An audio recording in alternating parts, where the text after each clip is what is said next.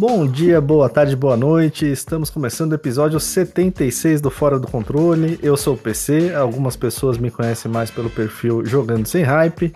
Estou de volta, eu faltei. Eu tava de. Não era nem atestado médico, era atestado de excesso de trabalho, insalubridade, alguma coisa assim. Mas tô de volta, consegui, voltei. E hoje vamos de time completo. Estamos aqui com ela, a maior torcedora do esporte do mundo gamer e região. Fala, Gi. E aí, gente, tudo bem? Olha, eu confesso que hoje eu tava com pouca força para gravar. Eu pensei até em dizer, caramba, galera, tô meio cansado, não sei se vai dar hoje, mas só pelo time completo eu decidi vir, porque faz tempo, viu? e aí, Flash, Lucena, PC, vamos embora, né? Vamos embora. Fazia um tempinho, fazia um tempinho. A gente, a gente batalhou um ano inteiro, conseguiu um ano inteiro, praticamente sem faltas, mas essas últimas semanas todo mundo aqui, não teve um que não passou. Complicado, né? Complicado. Não passou bonito foi, sabe o que foi bonito? Foi o retcon do episódio extra, que virou episódio regular ali. O Luciano fez lindo, ficou lindo. No dia seguinte já tava lá, ó, coisa linda demais. Era extra, ficou bom demais, virou regular e, e tá lá. Veio já embrulhando e virou canônico. Já é um episódio canônico. E estamos aqui com ele também, o nosso mago Lucas Lucena. Fala aí. Opa, meus queridos, como é que vocês estão? Ó, semana dura. Terça-feira, estamos todos cansados, mas é uma semana boa porque saiu o joguinho bom e vai sair um acesso antecipado de outro joguinho bom aí que tá. Pô, que belo ano pros videogames, hein? Então vamos embora conversar sobre esse tema aqui essa semana. Hashtag melhor ano. Do, dos que eu vivi, o melhor, provavelmente. E aqui o nosso primo do Kojima. Fala, Flash. Ave, galerinha. E aí, pessoal? Bom estar com vocês. Eu queria falar que eu tô com fome. Eu tenho um problema que eu quero compartilhar com vocês aqui, um problema no frio. Eu acho, inclusive, que se, tá um frio aqui na minha cidade, tá? Eu, eu acho que se eu morasse em um lugar muito frio, eu ia ser uma ameaça pro planeta. Que eu acho que eu ia, eu ia acumular tanta massa eu, eu, eu, imagino que ia acontecer um dia que eu ia comer aquele último pastelzinho e eu ia virar um horizonte de eventos, assim, eu ia virar um buraco negro e ia engolir todo o planeta Terra. Então eu, eu fico feliz de estar presente aqui num, numa cidadezinha que tem um clima ameno, mas hoje tá frio.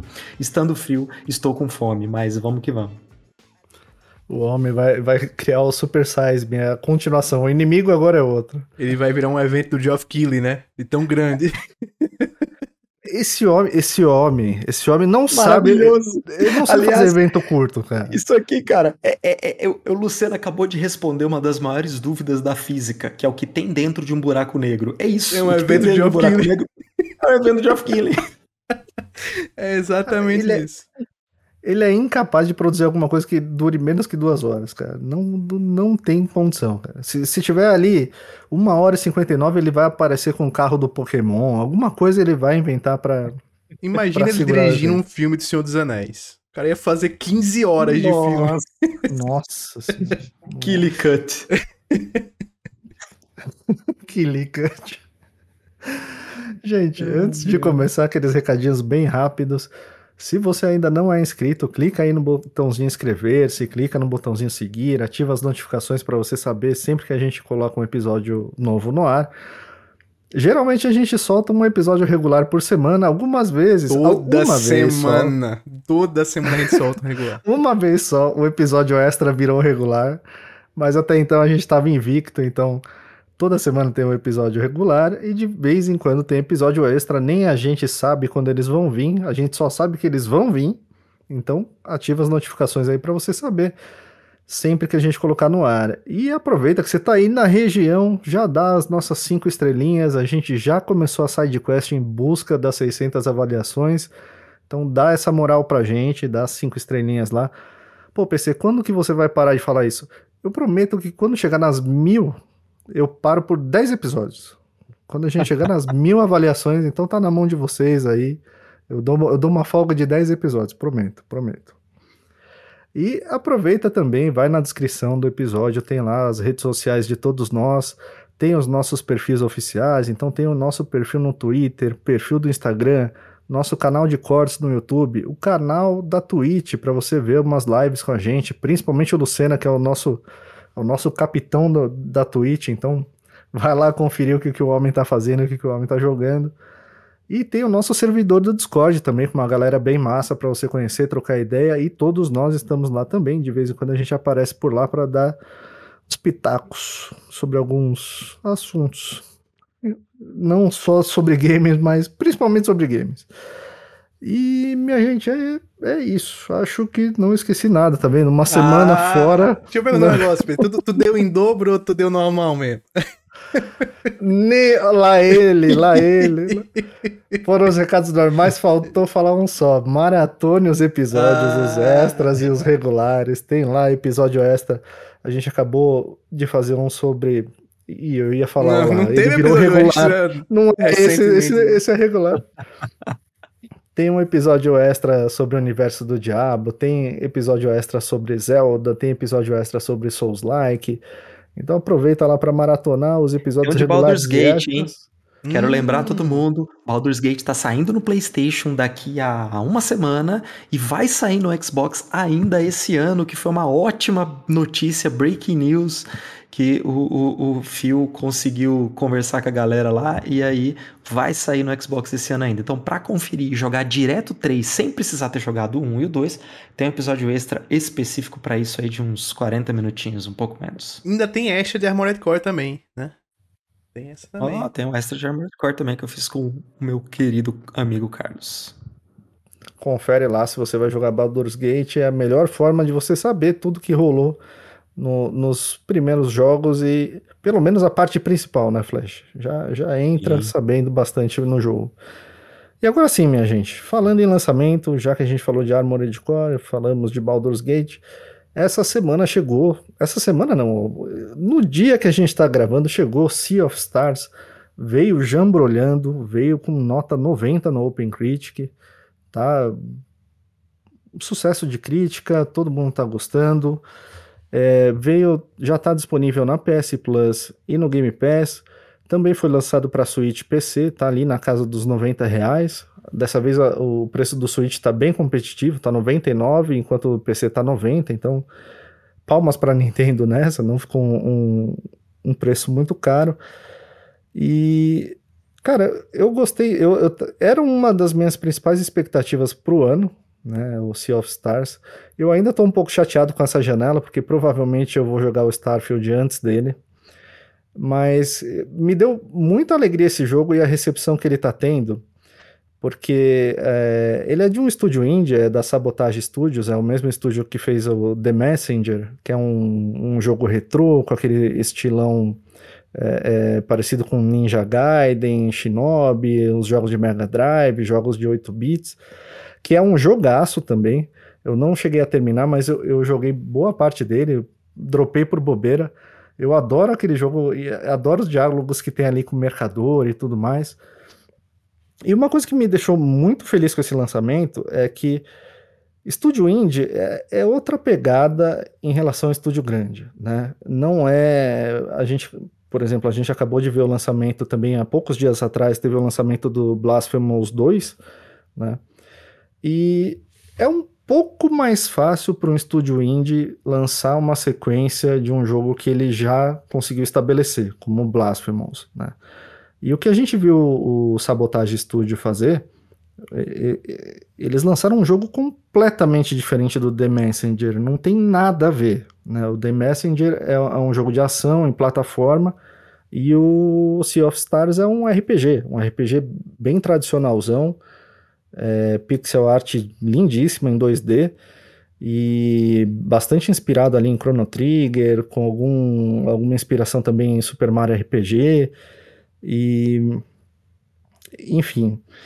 É, toda toda até recomendando tem, tem um, um, documentário no canal The Escapist que conta ali o, toda a história do, do, do making off do Sea of Stars então conta também um pouco a origem desse estúdio, da Sabotage Studio, conta também um pouco da história do The Messenger.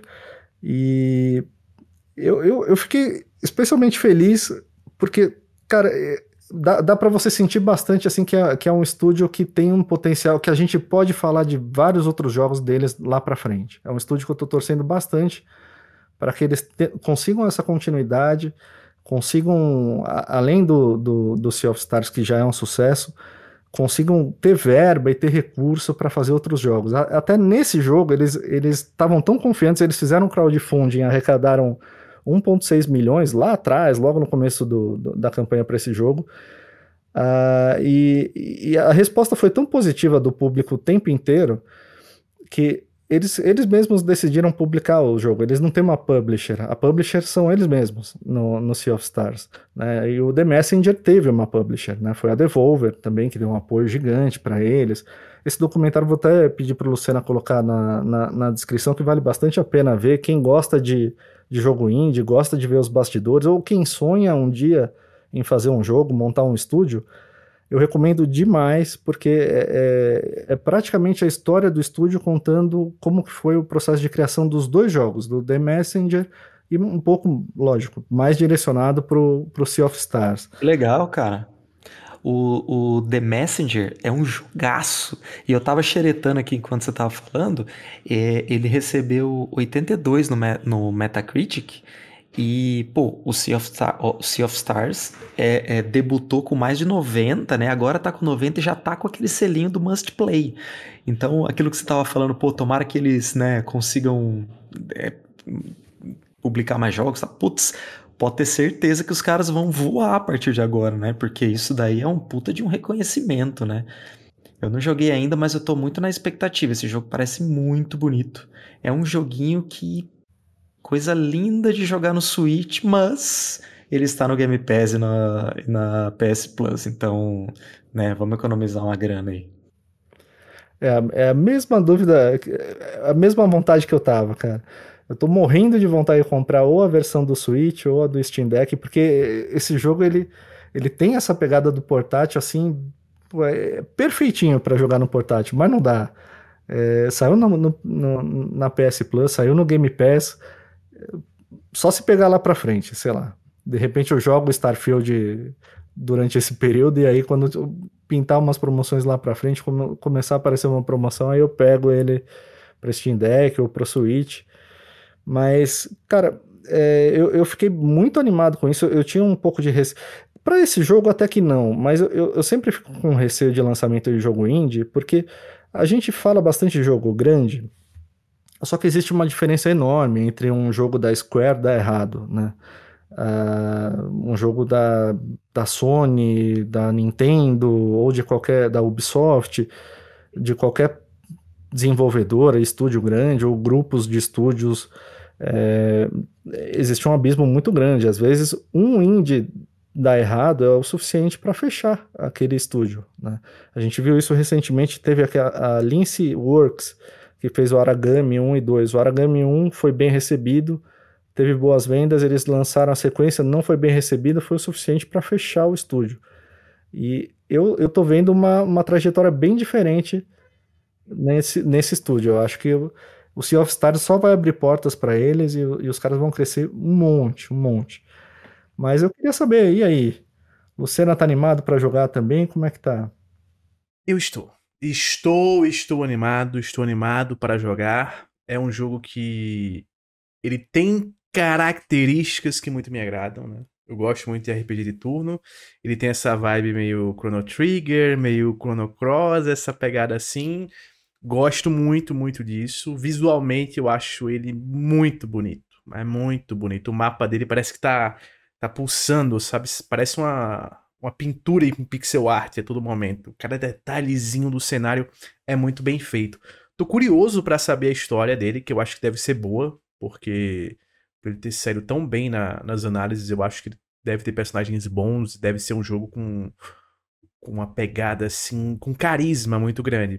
Porque o The Messenger é um jogo que tem um carisma muito grande, né? Que tem personagens que lhe marcam, que são muito legais. Eu acho que aqui vai ser a mesma coisa. E essas notas e essas análises é, elogiando muito o jogo também me animam muito. Me animam muito porque eu esperava que ele fosse bem, não esperava tão estrondosamente bem assim. Eu esperava uma recepção Até porque ele tá saindo num período que tem muito jogo grande, muito jogo bom. E ele sai pós Baldur's Gate 3, muito próximo a Baldur's Gate 3, né? E aí não tem jeito. O crítico, quando ele tem muito jogo bom por perto, ele tende a aumentar o sarrafo. E mesmo com esse sarrafo alto, o jogo conseguiu ter boas notas, conseguiu ser muito bem avaliado, que é até mais importante ter as boas notas é ter avaliações muito boas. Estou animado para ele, quero jogar, não sei a ordem, que eu não sei o momento que eu vou conseguir jogar esse jogo, porque estou jogando um outro jogo que a gente vai falar daqui a pouco, enquanto tô jogando outro jogo também que eu já, já tá. Tem, tem muito jogo. Tem muito jogo que já saiu que eu tô jogando, que tá saindo que eu tô jogando.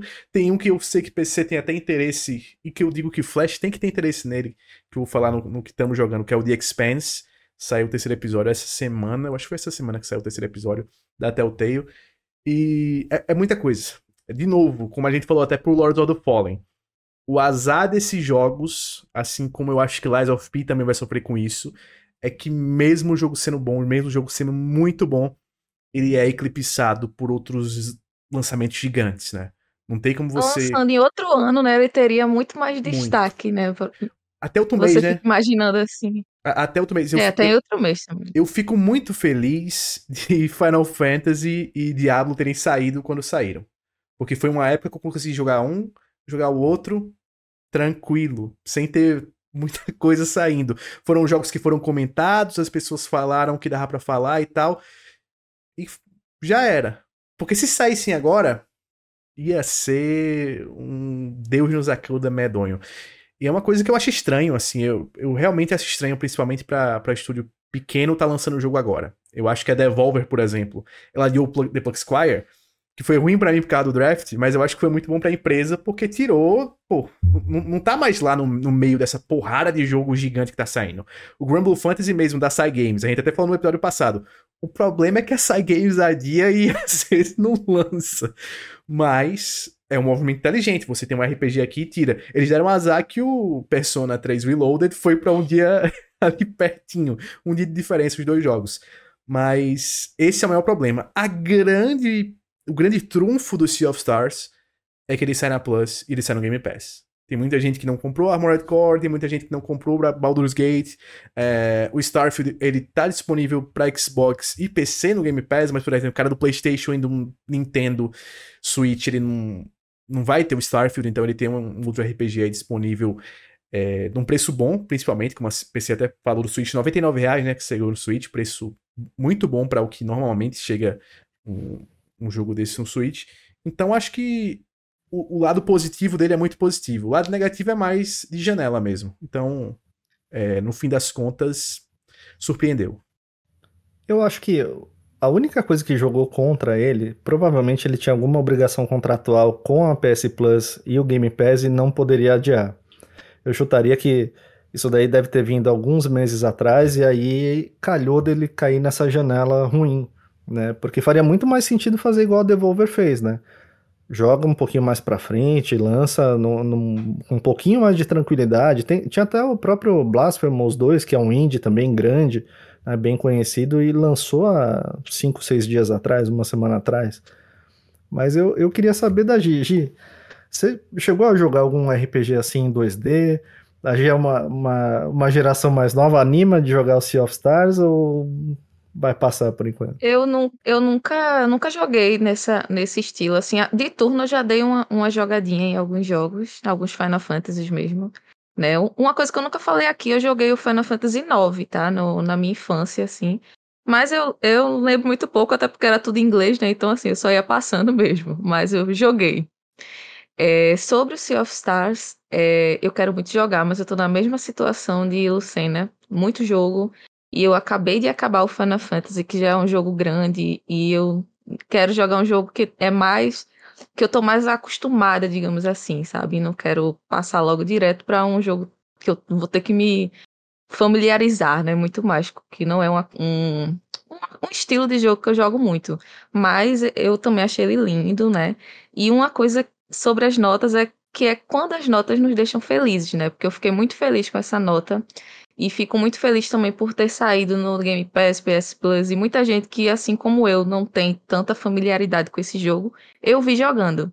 Então isso é uma coisa que muito legal, que vai fazer o jogo né, se espalhar e pessoas conhecerem esse estilo.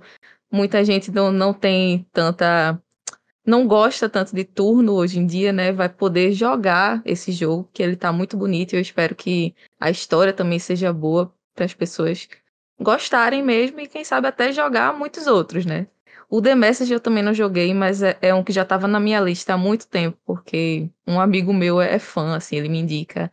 Então, eu pretendo jogar ele também, sabe? Mas é isso, o ano, né? Eu, eu fico, fiquei feliz com as notas e com a recepção do jogo, justamente por causa desse ano também, que tá tudo muito imprensado, né? E essa época, esse ano já estava tudo muito imprensado, e essa época piorou né? Mas eu fico feliz por ele ter tá sendo falado de certa forma. Eu gostei de ver tanta gente jogando, gente fazendo live. Ele teve uma venda, uma venda boa também na Steam. Eu vi, eu não sei o número exato agora, mas eu vi que tem, tinha uma galera jogando simultaneamente também, um número legal. Então eu fico muito feliz. Sabe um jogo que tem esse estilo também, saiu direto no Game Pass? E foi até pouco falado, porque eu acho que ele sai dezembro ou janeiro dezembro de 2022 ou janeiro de 2023. Nesse período, acho que foi dezembro, talvez até novembro. Foi o Chained Echoes, que é muito bom, é um RPG de turno sensacional. Eu joguei ele em janeiro no, no Game Pass. Ele é incrível, incrível, incrível, muito bom. Não é tão longo, dá para terminar rapidinho. Eu acho que o Sea of Stars eu não cheguei a ver também a duração, mas eu também imagino que ele não seja um RPG muito longo. Porque às vezes a galera esquece mas na época desses RPGs de turnos, não eram jogos de 250 horas, 160 horas, 300 horas. Eram campanhas mais curtas, eram campanhas um pouquinho mais curtas do que alguns se lembram. Então, vale a pena você jogar. E se você gostar do Sea of Stars, já procura o Shined Echoes também, que é um jogão. Tá no Game Pass ainda, tá, tá no Game Pass. Mas eu, eu queria adicionar só duas coisinhas. É, no The Messenger tem um, tem um NPC que é o Mercador, que, cara, os diálogos com ele são, assim, incríveis. São incríveis. Você, você entra lá, toda vez ele, ele tem um diálogo. Não toda vez, mas ele tem muitos diálogos novos, né? E, e por exemplo, ele não quer que você mexa no armário dele. Né? E, e se você ficar insistindo, toda hora ele vai soltando um diálogo novo e eles são muito bons com o texto. Eu tô com muita expectativa disso do, no Sea of Stars. A gente vai falar bastante ainda deles. Vai falar bastante ainda dele. Provavelmente eu não vou resistir, vou jogar ele junto com Starfield, vou, vou ali me equilibrando entre os dois. É, e eu acho que todo mundo aqui vai jogar também. E a outra coisa que eu queria falar é o combate dele de turno não é um combate estático.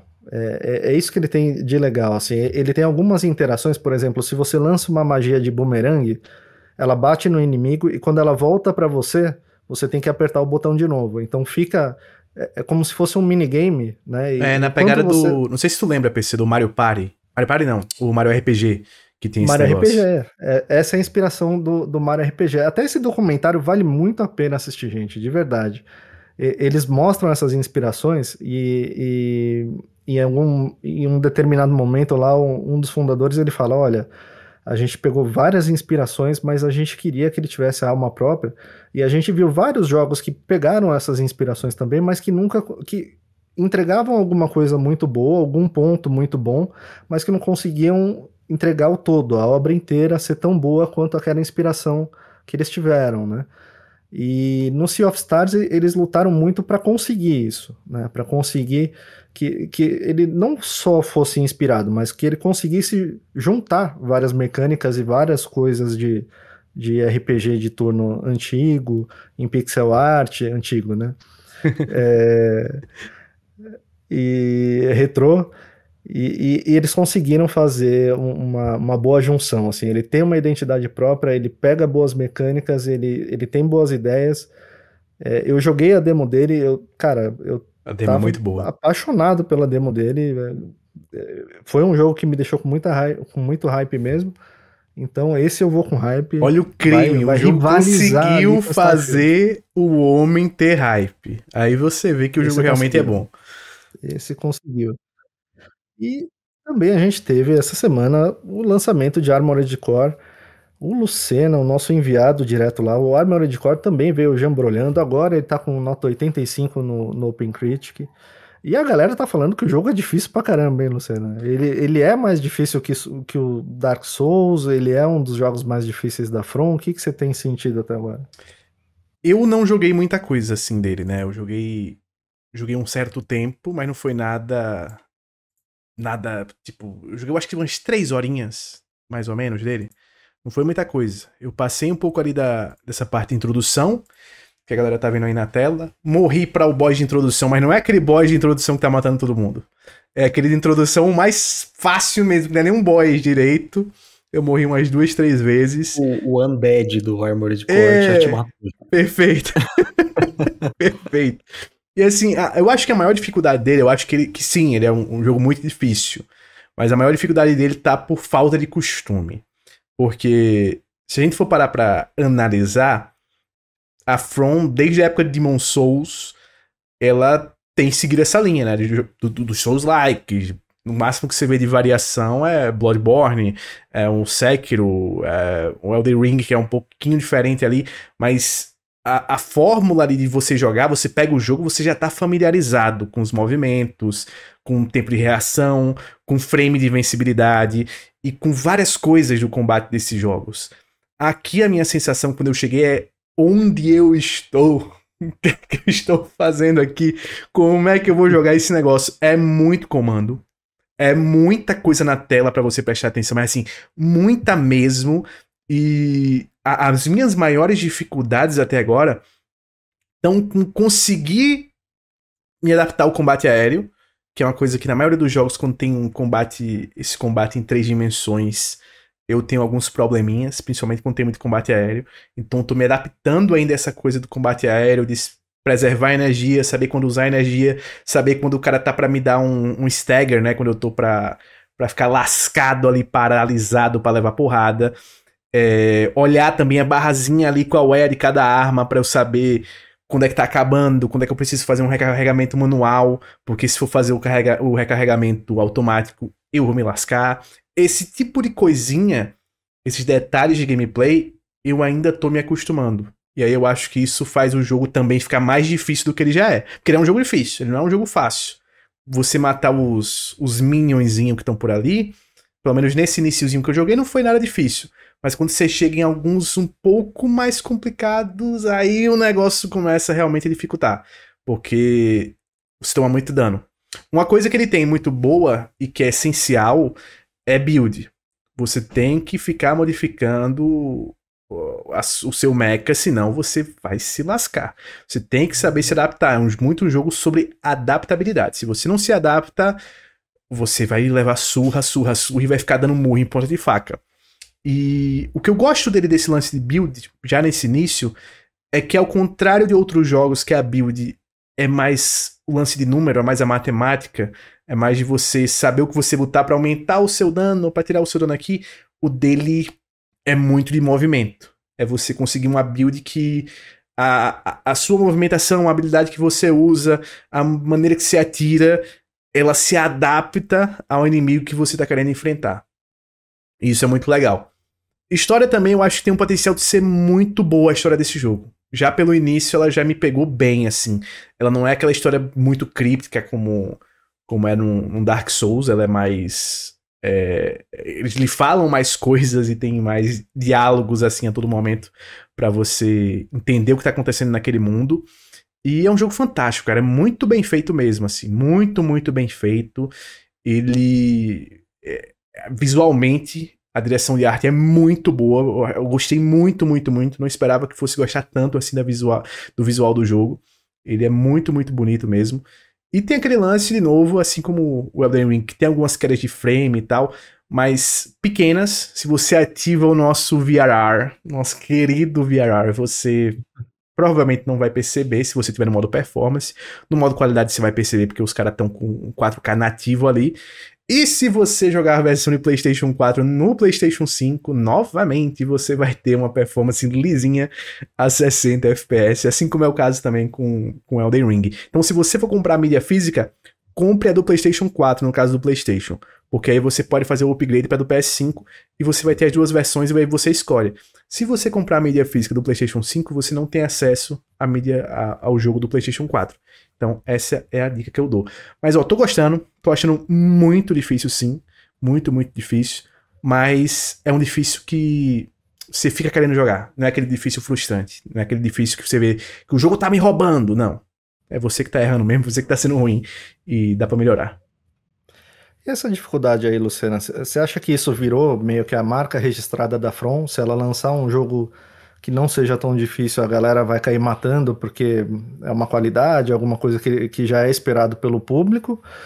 Ou você acha que ela tá meio que refém disso? É, é, é uma coisa que precisa colocar em tudo que é jogo? Se lançar um, um, um jogo mais fácil, não vai pegar tanto? O que eu ouvi e alguns amigos que eram jogadores antigos de Armored Core, é que esse é o mais acessível de todos, assim, disparado. Então já era difícil pra caramba. E já era muito difícil, pelo que os caras falam, que esse daqui é o mais fácil. Teve um amigo meu que terminou rapidinho com uma build só. Então uma buildzinha né, terminou muito rápido, porque ele falou que, pô, é tranquilo, né? Ele, é, ele não é tão difícil assim, o jogo lhe ajuda muito e tal, não sei o quê. Então, eu acho que eles estão até caminhando para tornar os jogos deles mais acessíveis em termos de dificuldade no, nos últimos anos, sem perder a essência. Que não é, eu acho que não é a dificuldade pela dificuldade, é mais o desafio. É o lance de você ter o desafio de você ter aquela montanha e deles darem para você ferramentas e recursos necessários para você vencer aquele desafio. Se você precisa mais de mais recursos, tem como você conseguir mais recursos. Se precisa de menos, tem como você ir com menos. Ele me lembra muito o nesse início já a dificuldade do Sekiro, que é a, o que Flash falava muito, né, do skill based. Era habilidade, é muito de habilidade dele. Ele tem as builds, mas se você não tiver o dedinho bom, se você não tiver controlando bem os movimentos, você vai tomar pau, você vai tomar surra. Então, eu acho que eles eles não são reféns da dificuldade, mas eles são reféns do desafio o que mais eu acho uma coisa boa. Eu acho que é uma característica dos jogos da, da From que eu gosto.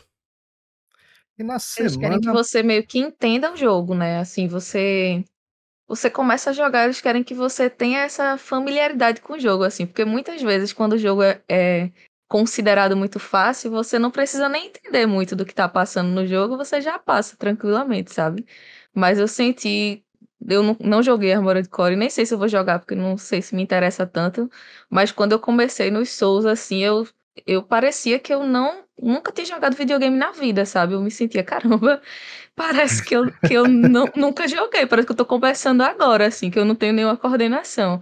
Mas aí eu entendi, assim, que o que eles querem é que você realmente, não, peraí, vamos parar aqui, vamos ter paciência, deixa eu ler esses negócios aqui, deixa eu ver o que é que tá acontecendo nesse lugar aqui, e meio que você se sente lá no jogo, aí você começa a entender. Não fica fácil, mas você começa a entender. Então, acho que ele é muito legal isso, assim, de um jogo, sabe? Você precisar meio que se debruçar mesmo sobre ele. Você jogar acelerado, sem paciência, não, não tem como, assim, para você começar, principalmente. Inclusive, Gi, sabe, sabe um negócio que, que eu percebi que agora? Você vai ser bem focado nisso. Sabe um negócio que eu percebi agora, PC? Rapidinho eu não tava fazendo no jogo, tá, tava um gameplay aqui na tela, e quando você você sobe, né, você, eu tô usando o tipo A de comando, você sobe com X, e aí na hora de descer, ele não gasta é, a barrazinha de energia. Eu por algum motivo tinha esquecido disso. Eu percebi, por isso que eu tava tomando tanto pau quando eu tava lutando no céu. Porque eu me esquecia, ficava desesperado com a barra de energia, queria descer logo pro chão pra recuperar e tal. Mas é muito detalhezinho, é muito como o Gi falou, é Tem você muita entender. coisa em jogo da From que você só descobre depois, assim. É. Muitas coisas eu só vim descobrir, assim, no o Bloodborne que eu joguei, tem tanto, tinha tanta coisa. Eu terminei o jogo e não, e não sabia que dava para fazer tal coisa. Elden Ring, vou faz, falar rapidamente aqui, que tem um... Sabe aquele, aquele elixir que você coloca umas coisinhas, você escolhe? Eu achava que aquilo você só podia usar uma vez e pronto, acabou. Mas não, só no meio do jogo que eu descobri que usando é, renovava em cada fogueira e você podia trocar. Loucura, sabe? É umas coisas que você não só entende mesmo lendo, fazendo e se debruçando sobre o jogo. Se você for jogar na pressa, não tem como. Mas é, é, é a alegria e o peso de, de jogar sem procurar guia, né? Você vai descobrindo as coisas na, na cacetada mesmo, não tem jeito. É, é isso. Não, e sabe, sabe um detalhezinho engraçado? É porque eu, eu tô no tipo A, né? E aí, para você usar essa espada, por exemplo, aí, essa espada aí de energia, é no L2. E aí, na minha mente, por causa do Final Fantasy que eu tava usando no, no quadrado, eu vou toda a vida dar porrada com o quadrado. No quadrado ele dá um, um dashzinho assim de escapar, né? Contra o boss, cara, eu ia toda a vida pra cima do helicóptero, pá! Vou dar espada quando eu chegava na frente do helicóptero, eu apertava o quadrado e dizia. Toma um tiro na minha cara. É, esses costumes são, são demais, horríveis, cara. É ruim de tirar, é ruim de tirar. Mas na semana passada a gente teve uma novidade, teve o Flash espacial. O, o, o, Flash não era tão fã de jogos no espaço. E aí, Flash? Agora vai ter o Flash robozão também? Como é que tá? Olha, vai, mas não agora. Eu vou esperar. Não tô muito nessa vibe agora. E eu sou um, um fã da From. É, depois que eu né, joguei os, os, jogos Souls, eu fui atrás de jogar outros jogos mais antigos, mas os Armored Core, eu até coleciono alguns aqui, mas eu nunca joguei porque realmente é, é, é, é um nicho muito mais restrito é, do que acho que qualquer outro que eu costumo jogar. E a From, ela, se, se fosse, por exemplo, um, um relançamento de Kingsfield, eu provavelmente já estaria jogando. Mas por ser o Armored Core, que eu vou ter toda uma curva de aprendizado do zero, eu vou deixar para um momento onde eu vou estar tá, assim meio que na, na vibe dele só, querendo aprender direitinho. Então, eu tô achando legal essas gameplays e tal, mas às vezes me dá até vontade de instalar e ver como é que, como é, que é, só que eu não quero correr o risco de dropar agora, porque eu tô é, é aquilo que, que tá todo mundo falando, né? Nossa, esse ano tá maravilhoso para os games. Realmente, eu estou jogando Mass Effect, um jogo de 2007, agora em 2023, e agora eu tô no Mass Effect 2 e tô esperando Starfield sair. Então, isso para mim provavelmente já vai ser praticamente o ano inteiro. É, e talvez, fora eles, esse ano eu jogue o Lords of the Fallen. Então, não sei se eu vou jogar Armored Core esse ano. Mas é, nunca, Mecha nunca me atraiu. Mas eu espero que, que comece agora no, no Armored Core 6. Assim, não, era só, não é só Mecha nunca me atraiu, mas nada relacionado a Mecha, tipo Transformers, não sei o que, tipo, nem sei do que se trata esses filmes. Que fica olhando e fala, o que, que é? Um caminhão tá falando? Meu, foda-se esse filme. então, assim, é, desculpa os fãs de Transformers, tá? Eu não, não, pra mim, isso aí não é pra mim, não. Semana passada então... foi de então Sonic, dessa semana foi Transformers. Isso, é. é, é, é tô irritando fanbase aos poucos. Cada dia né? atacando uma, uma fanbase diferente em vocês. O Optimus Prime vai aparecer aí na sua porta. Trocar uma ideia com a sua picape, não fique chateado comigo. Mas é, eu espero que eu vou pegar essa vibe aí do, do Armored Core no futuro. Por hora, eu tô curtindo aí, tô achando massa ver meus amigos gostando bastante. E uma, e uma coisa que eu achei legal dele, é que muita gente falou, é que é, ele tem uma escala de, de lutas contra chefes que é muito parecida com a escala que a gente vê no, no Final Fantasy XVI só que com muito mais liberdade, porque no Final Fantasy XVI a gente tem é, boss fights fantásticas, mas a gente tem muita coisa que é bem scriptada e muitos, muitos é, é, muitos, muitas fases das boss fights você só tem um ou outro comando para fazer, né? Aí, pelo jeito, você deve ter um bicho do tamanho de uma rodoviária aí para você poder atacar da forma que você quiser, né? Então, isso é uma coisa que deve ser bem interessante. Agora, eu vou sofrer bastante esse, esse negócio de comando de míssil de ombro junto com metralhadora de uma mão, com a espada na outra mão e voar aí não sei o que. Putz, eu vou demorar para pegar esse jeito aí, certeza. Sem contar que vai me coisa... dar terminasse de falar, Flash, que eu só ia comentar que eu tenho uma dificuldade quando você precisa mexer os dois analógicos. Eu já tô percebendo que você tem que controlar no, no 3D ali, né, pro boneco. Ah, eu descobri um negócio, Gi. Se você trava a mira no inimigo. E ainda controlar a mira. É, se você trava a mira no inimigo, a câmera se mexe sozinha. Aí é coisa hum... linda. Tá sendo a minha salvação Só por que, enquanto. só, que você tem, só que você tem um monte de inimigo na tela, né? Então É. você tem que usar aquela mira meio que por região, né? Sim. Só quando você tem um inimigo maior ou um inimigo sozinho que você trava pra poder ficar rodando em volta dele, né? É, não. E tem outra coisa. Quando você trava a mira, é, a chance de você errar um tiro é maior. Os tiros começam a, a errar o alvo se você travar. É, é- essa é a punição se você colocar a câmera aí no automático. Se você fica no manual, os tiros acertam mais. Então, negócio assim. Entendi. Eu tenho muita dificuldade, porque assim, uma coisa é você controlar o, um analógico só pra andar, né? Outra é nesse, nesse 3D, assim, é loucura. E voando junto, né? Mas eu, eu tô mais ou menos no time do Flash. Quando eu era mais novo, quando eu era mais adolescente e coisa e tal, eu, eu gostava mais de jogo de mecha e tal. Tinha um, tinha um jogo que eu queria muito jogar na época, mas meu PC de batata não rodava de jeito nenhum. Chamava Shogo Mo- é, Mobile Armor Division. Era de uma Monolith que não é a mesma Monolith da Nintendo. É, pelo menos eu acho que não é a mesma. Mas é, eu demorei anos e anos e anos para conseguir rodar, e quando eu co- consegui finalmente jogar o, o, o jogo, já não tinha tanto interesse assim. Agora, Flash, você falou uma coisa, é, você tem bastante interesse nos jogos da From, né? Tirando a- essa linha do Armored Core. Teve uma galera que ficou pegando no pé disso, né? Tipo, ah, vocês estão dando valor para esse jogo só porque ele é da From. Se não fosse da From, ninguém tava ligando. É, mas eu, eu acho que faz sentido essa crítica.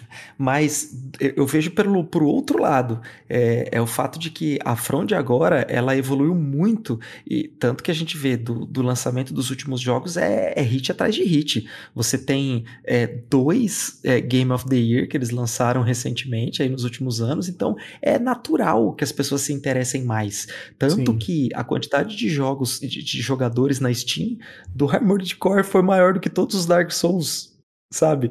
E, e- e no PC é um dos lugares que a galera joga pra caramba, né? Os jogos Souls. Então, esse interesse é natural mesmo. E, e- é verdade mesmo. Pra- pelo menos pra mim, se fosse qualquer outra desenvolvedora lançando um jogo de Mac, eu não ia nem querer saber, sabe? Agora, eu sei que a From tem uma história com Armored Core. Armored Core, pô, é, acho que o primeiro é de 97, né? E, e, eles gostam muito disso. E eu, e como eu falei no episódio extra que eu fiz com o Carlos, eu acho muito saudável que o estúdio tenha liberdade para continuar fazendo as coisas que gosta e livre, não ficar preso numa fórmula só. Então, eu tô muito feliz com o sucesso de Armored Core e eu vou jogar, por mais que não seja o meu gênero favorito, eu vou dar uma chance, vou tentar fazer uma curva de aprendizado legal, vou tentar jogar. Se eu não gostar, vou falar, "Ah, não é para mim, ponto final, mas eu tô muito contente com a galera, com a galera é, gostando. E quanto à, à dificuldade que você falou, é incrível como os caras têm isso no DNA desde, cara, o primeiro Kingsfield de 1994, que o Miyazaki não tava lá, já tinha essa parada de você abrir um baú, sair uma caveira e te dar um hit kill, sabe? E você não ter como prever isso. Que maravilhoso, que coisa boa. Mas é, é- é curioso. É- Aí eu só acho que eles refinaram essa dificuldade para a forma que o Lucena e a Gi falaram, né? Que eles te dão ferramentas para lidar com isso. Você pode upar, você pode simplesmente sair pegando armas e upando, e você pode passar que nem faca na manteiga nos bosses. Agora, você pode seguir upando devagar ou não upando, e você que faz seu desafio, né? Então, e isso eles refinaram bonitinho no Elden Ring, onde eles deixaram o jogo mais acessível. Sem precisar colocar modo easy. Es- Essa é a genialidade que eu acho deles. Não precisa pôr modo easy se você dá as ferramentas de uma forma sutil para a pessoa conseguir perceber que ela consegue deixar o jogo fácil. Deve ter algum mecha que solta magia, Lucena. Você ainda não descobriu, mas deve ter algum ali focado em magia que torna o negócio mais fácil. Ah, é verdade. O, o Mas sabe PC, o que eu achei? Eu, eu achei engraçado, só, só um- falar. eu, eu achei engraçado esse negócio de pegarem no pé, porque as pessoas gostam da From e, ela, e naturalmente gera esse hype da- sobre os jogos dela. Gente, isso é natural. Isso sempre aconteceu desde que inventaram o primeiro videogame. Né? Então, a- a- isso acontece com a Rockstar. Se a Rockstar lançar um jogo de qualquer outro gênero, o pessoal, muita gente vai comprar porque é a Rockstar. Eu já tive isso com a Blizzard. É, é, eu, eu gosto muito da franquia Diablo. Eu joguei quase tudo, menos Overwatch, que é FPS eu não tenho interesse. Mas quase tudo que a Blizzard lançou durante um tempo eu jogava também. World of Warcraft, uh, StarCraft, Warcraft. Joguei quase todos os jogos deles. Com a Nintendo isso acontece muito também. Então, é, nada de novo sob o sol, gente. Isso, a pessoa, isso, isso vale para pessoa filme gosta- também, né, é. Tipo, você gosta de um diretor? Ah, eu vou assistir, entendeu? Tipo, o Nolan tá lançando, eu tô no hype, sabe? Então, é aquele tipo de coisa. Todo mundo tem seu diretor aí que fala, pô, ah, o James Cameron vai lançar um filme, vou assistir, sabe? Tipo, ah, fulano de tal vai lançar. É a mesma coisa, né? É tipo, porque e ainda você... mais no caso da From, né? Que eles gostam muito de Armored Core. já tem uma história com o jogo. É um não é jogo tipo, tô lançando um jogo novo agora de uma coisa que eu nunca fiz. Não, eles gostam. Na página deles da From tem um, um banner grandão, assim, Armored Core, sabe? Eles se dedicam mesmo pra esse jogo. Então, é óbvio que vai ter esse interesse, sabe? Eu acho isso muito louco, esse tipo de crítica, assim. Que eu acho uma galera que não vive no mundo que a gente vive, né? É tipo, se sai. Quantas animações japonesas as pessoas assistem no cinema que não sejam ligadas a animes é, da Shonen, né? Se não, se não tiver ligado nenhum Shonen por ano. Quando é um Makoto Shinkai, né? Quando é um estúdio Ghibli. Mas por quê? Porque às vezes nem sabe, não vê nem um trailer do negócio. Nem, não sabe nem do que fala o filme, mas vai assistir porque tem um nome ali. Filme é a mesma coisa. Música. Pô, vocês só estão animados pra essa música aqui porque é o Beatles que vai gravar, né? É claro, pô. É claro. Se fosse o Zezinho da esquina gravando, né? Se fosse o nosso grande caneta azul gravando, o cara não ia estar. Pô, mas é óbvio. É óbvio. É tipo assim, eu não- consigo entender. Tem até um meme muito bom, que é a melhor resposta pra esse tipo de questionamento, que é esse daqui que tá na tela. Nosso querido Coringa falando: sim, eu acho. Eu acho sim que a, que a Armored Core 6 as pessoas hyparam por causa da From Software. Estou cansado de fingir que não é. Porque Essa, essa foto é, é o exato momento do Coringa coringando, né? Exatamente. Coringa coringando, exatamente. Exato, é isso, é isso mesmo. Pô. É, é- é porque o, a internet ela tem que procurar coisas pra criticar, né? É, é um negócio incrível, assim. Os caras ficam procurando pelo em ovo a todo momento. A todo momento. Qualquer Até parte- detalhezinho. A gente acabou de falar do Sea of Stars. Parte do hype do Sea of Stars foi porque o o Sabotage Studio fez o The Messenger e foi um jogo que a galera amou. Né? O Blasphemous 2 só teve o hype que teve. A galera tá adorando por causa do primeiro jogo. né? No, no primeiro jogo eles quase não conseguiram terminar o jogo porque não tinha verba. No segundo jogo eles lançaram independente, estão muito maiores. A mesma coisa com Sea of Stars. Agora, tem dois lançamentos para vir aí, Luciana: Project Mugen e o Erwin Smith. É, cara, tem um, tem um quesinho. A gente já viu algumas coisas desses jogos em alguns lugares, né? Não é nem em algum lugar. Rapaz, é verdade, né? O, o Project Mugen começa que assim, ele tá bonito, tá bonito, tá impressionante, tá impressionante, mas essa animaçãozinha aí é igual a do Homem-Aranha. Mas assim, igual. Se tu bota lado a lado, é a mesma coisa. Os caras copiaram a animação do Homem-Aranha copiaram o Scarlet Nexus. Tipo assim, tem um poder do Scarlet Nexus de, de telepatia que você consegue pegar as coisas, jogar e tal, com a mecânica que eles fizeram, que eles usaram igual no jogo. Tem até umas cenas de a maneira como eles estão contando a história também que lembra muito o Scarlet Nexus. Assim, tem coisa de Devil May Cry que é igual também, eles copiaram a animação de batalha do Devil May Cry, copiaram algumas coisas e conceitos do GTA também. É assim, é a velha história. Caramba, até GTA. É Nem- o Frankenstein mesmo, É, né? Do, é. do, do game. do. Assim, e, É o X tudo gamer. E assim, a proposta dos caras é concorrer com Genshin Impact, que é outro jogo que faz isso. Só quem tá vendo na tela, esse poder é Scarlet Nexus. Quem jogou Scarlet Nexus lembra desse poderzinho aí igual. Mas assim, é aquela coisa. Eu acho que ele vai fazer muito dinheiro esse jogo. Eu acho que esse jogo, quando sair, ele vai fazer bilhões por ano. Porque Tá é bonito gratuito, demais. vai sair pra iOS, Android, PC e PlayStation até o momento. Vai fazer grana pra cacete. Pode esperar, esse jogo vai ser, um, vai ser um daqueles jogos que vai ser sucesso instantâneo. Porque uma coisa que esses caras sabem muito fazer, os desenvolvedores chineses principalmente, é copiar direito. Porque como o PC até tava falando do, no Sea of Stars, né? Que muitos jogos tentam co- copiar outros jogos famosos. Né? Muitos jogos tentam. Poucos conseguem. Na China, muitos conseguem. Isso é surpreendente. E os caras realmente copiam da maneira correta, dão uma pitadazinha ali de alguma coisa. Parece, deles cara, e já era. É, não é uma inspiração. Parece que, parece que os caras baixaram os assets, assim, tipo, os caras baixaram a animação e só trocaram a skin, transpuseram, exatamente. trocaram pro jogo deles. É, é muito parecido com aquele jogo. é, como é que chama? Black. Como é que é? Forsaken. É. Ai, O que cara, copiou Dark jogo Souls? Souls-like. Black Myth. Não, não, não é o Kong. É o que copiou Dark aquele- Souls. não sei o que lá, Forsaken, que copiou, copiou literalmente, comprou assets que foram copiados, foram animações copiadas do, dos jogos de Dark Souls. E aí colocou no, no jogo deles. Então é uma parada que é, é surreal, assim, é incrível.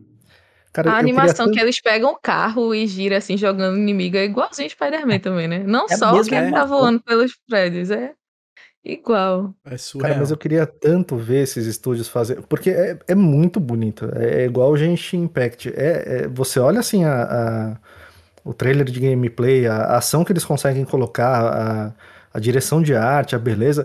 E assim, é- não é fácil copiar o Spider-Man. Não. tá? A gente tá. Eles estão copiando coisas muito difíceis. E se, se realmente o jogo final ficar com a execução que tá nesse trailer. Eles estão executando assim com, com maestria, sabe? Não é uma simples cópia, eles estão conseguindo fazer Sim. praticamente é, igual.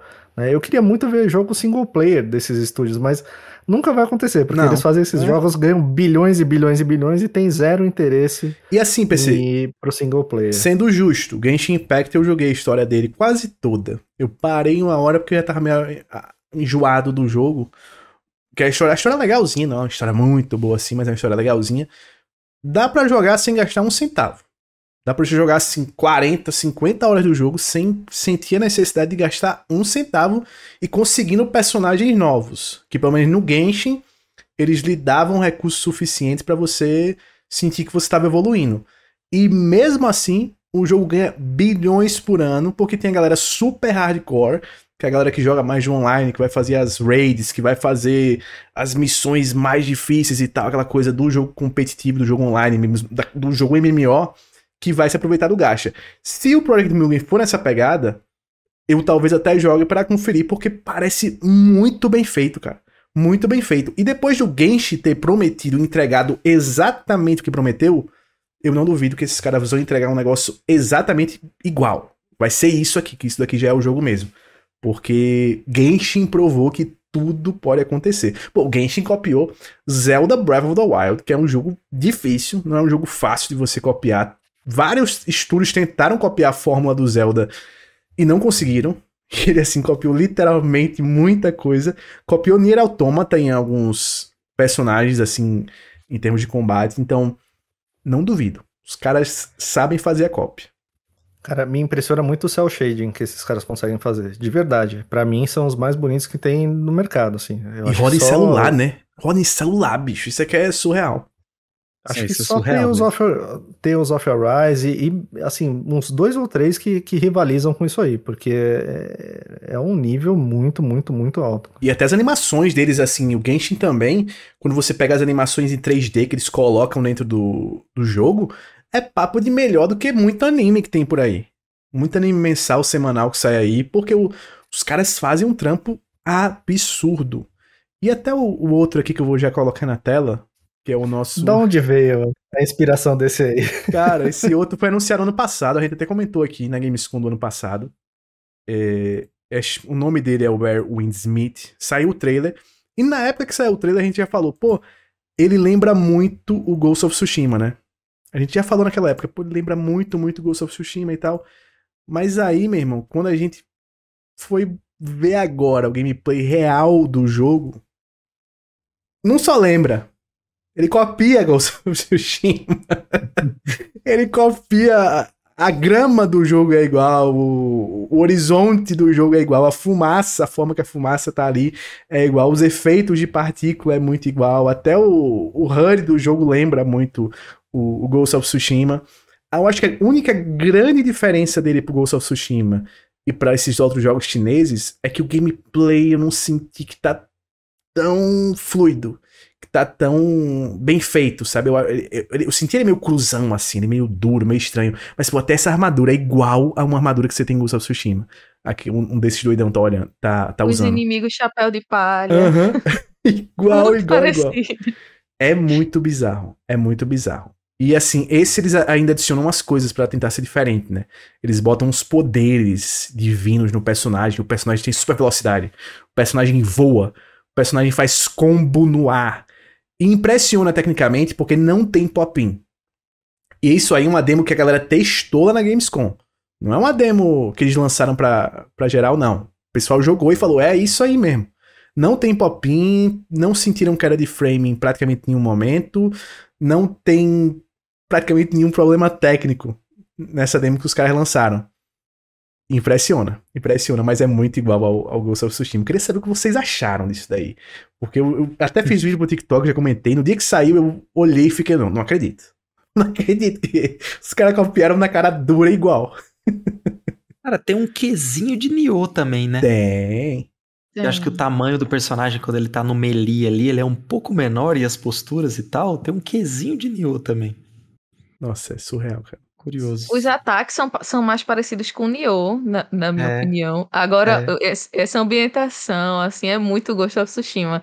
A- e o, o jeito que ele usa o arco e flecha também é igualzinho ao Ghost of Tsushima. Igual. Eu acho muito bizarro. Muito bizarro, assim. É mais um jogo chinês. Mais um jogo chinês, e jogo que teve na Gamescom também, dois anos seguidos. É um jogo que vai. Esse não deve ser gratuito, tá? Esse provavelmente vai ser Esse um é single jogo. player. É single player, é single player, provavelmente. Provavelmente. Se pá, do nada, os caras decidem, pô, todo mundo tá fazendo gacha e tá fazendo muita grana. Vamos transformar isso aqui num gacha também, já é. Trans- tira, transforma tudo em cell shading É, e vamos vender um- personagem. Vamos vender personagem que é o que dá dinheiro. E um- uma Cara, o coisa Gacha é o, é o OnlyFans dos games, né, cara? perfeita.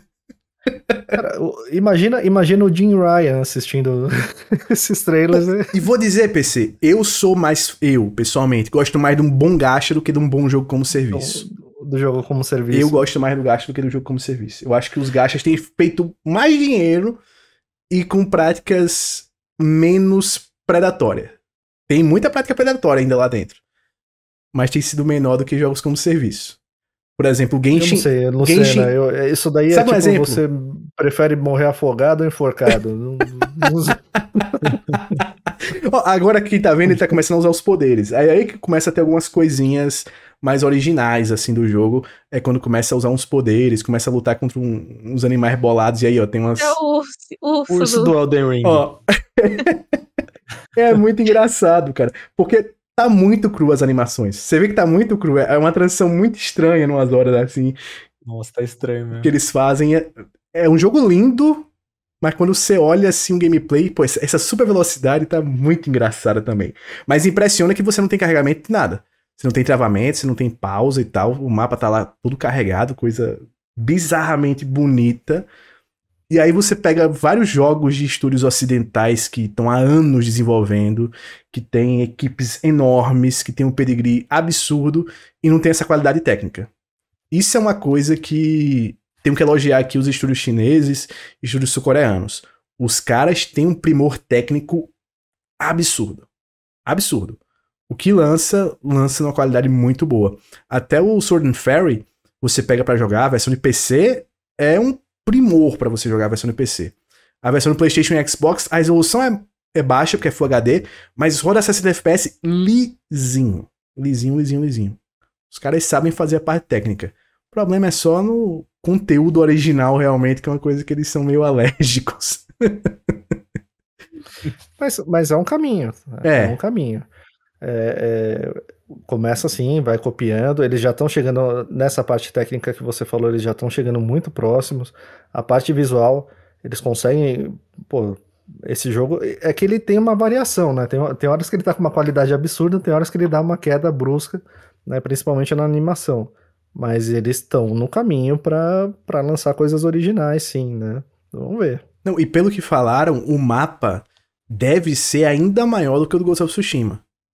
E com uma variação assim gigantesca de coisas, porque você pode percorrer o mapa voando, você pode percorrer com aquela super velocidade lá, tem altos, altas opções de movimento e tem batalha É, no mas, ar. mas, mas será que vai ter parede invisível, cara? Porque senão eu não vou jogar. Hum, É, tem esse problema. Tem esse problema, né? Infelizmente. Aliás, eu tava vendo. Depois, depois do flame de menu, tem o flame de parede invisível, cara. que alguém reclamou que teve tem parede invisível lá. Se você, se No você é um Starfield. cara que gosta muito de fazer coisas do tipo andar por 10 minutos seguidos em direção ao nada, você vai perceber que no- o, o planeta de Starfield, que é gigante, não é totalmente é, explorável, vai ter parede invisível. Daí a galera fez a mesma coisa com o, o Homem-Aranha lá do PlayStation, e daí ficou tendo aquele flame lá de qual que é a parede invisível pior que a outra. É incrível. é. Os caras eles têm um tempo assim maravilhosamente aproveitado. Cara, e assim, qualquer pessoa que jogou um MMO, ou não, não precisa nem ser um MMO, se você jogou GTA, você caiu na água muito longe, você sabe que não é legal. Você sabe que não, não é uma coisa bacana você ir reto a- até o. Ah, deixa eu ver até onde vai o mar. Não, né? não Depois vai. pra você voltar é meia hora. Então não, não é uma coisa bacana. No MMO, por exemplo, quando você. A maioria dos MMOs, ou principalmente os MMOs antigos, o Warcraft tinha esse problema. Demora um tempo até você pegar a montaria. E é infernal esse tempo que você tá sem montaria, porque o cara te dá uma quest que você tem que ir até a cidade do não sei da onde. E demora um tempão e você vai lá, vai lá, anda, andando a pé, andando a pé, andando a pé. Você quer dar a volta no planeta a pé, meu Deus do céu. Sabe, Você, você tem uma nave, você tem uma nave. Não- Não precisa dar volta a pé, né? Se, se o mapa que carregar tiver um, um tamanho bom, né? Se ele tiver coisas pra você fazer ali, é o que importa. Agora, ninguém dá volta a pé no planeta, cara, nem na vida real. Então, É, eu, queria, eu queria rodar o planeta a pé. Meu Deus do céu, quem é que pensa A única coisa desse? que eu achei, eu, eu não vi é, é, esse vídeo que vazou, eu não vi até pra não tomar spoiler. A única coisa que eu achei é que eu não sei como funciona, pelo que eu li até agora, é uma mensagem de erro que aparece ali na parede invisível tal. Você podia colocar alguma desculpinha, por exemplo, você não pode se afastar da nave tal distância porque por causa do oxigênio, sei lá, eu, alguma coisa assim. né? Não precisa ser literalmente uma, um domo da parede invisível, né? Mas ah, essa discussão foi, foi top, top 3 piores discussões do ano no- no- nos gamers. Pô, agora uma coisa aqui que eu vou falar desse jogo. Os- uma coisa os caras estão fazendo melhor do que Ghost of Tsushima, que é uma críticazinha de leve que eu tinha no jogo. A interação com o mundo é maior. Você pode pescar, você interage com todos os NPCs eh, em vários níveis. Você consegue. eh, tem muito NPC. Tudo que é canto do mapa tá cheio de NPC. Tem combate com galinha, coisa que o Ghost of Tsushima não tem. Tá faltando um combate com galinha, uma coisa que eles têm que ajeitar pra sequência. O cara usa um sino pra derrotar um urso, né? Então, assim, é, os caras estão fazendo deles. E um- uma coisa que elogiaram muito nesse jogo, muito, muito, muito, todo mundo que fez preview, o nível de customização. Disseram que é, é, é uma coisa tão alta a customização que você consegue fazer no seu personagem, que alguns disseram que talvez seja o maior num RPG desse estilo, assim, de ação dos últimos anos. E tanta coisa que você pode pegar de cada pecinha, pequena pecinha de roupa, quantidade de armas disponíveis, quantidade de habilidades, assim. É um negócio tipo nível árvore do Path of Exile, de coisas que você pode fazer. Então, talvez, talvez, só talvez, quando saia, não seja simplesmente uma cópia do Ghost of Tsushima, mas tenha seus bons méritos também. Vou torcer pro jogo ser bom, porque eu gosto desse tipo de jogo. Mas estou com os dois pés atrás, simplesmente com esse combate cruzão aí que eles botaram. O cara é a Liga da Justiça em uma pessoa só. Ele voa, super velocidade, tem, tem de tudo. Ele faz de tudo. Gente, agora vamos passar para o momento perfeita leitura, momento que leitura, momento perfeita leitura. Vamos ler. Você que sabe. É. Vamos lá. Se você quiser mandar a sua história pra gente, o e-mail é podcastforadocontrole.gmail.com E se você já mandou sua história pra gente, calma, a gente vai chegar nela. A gente tá seguindo a ordem cronológica ali, bonitinha.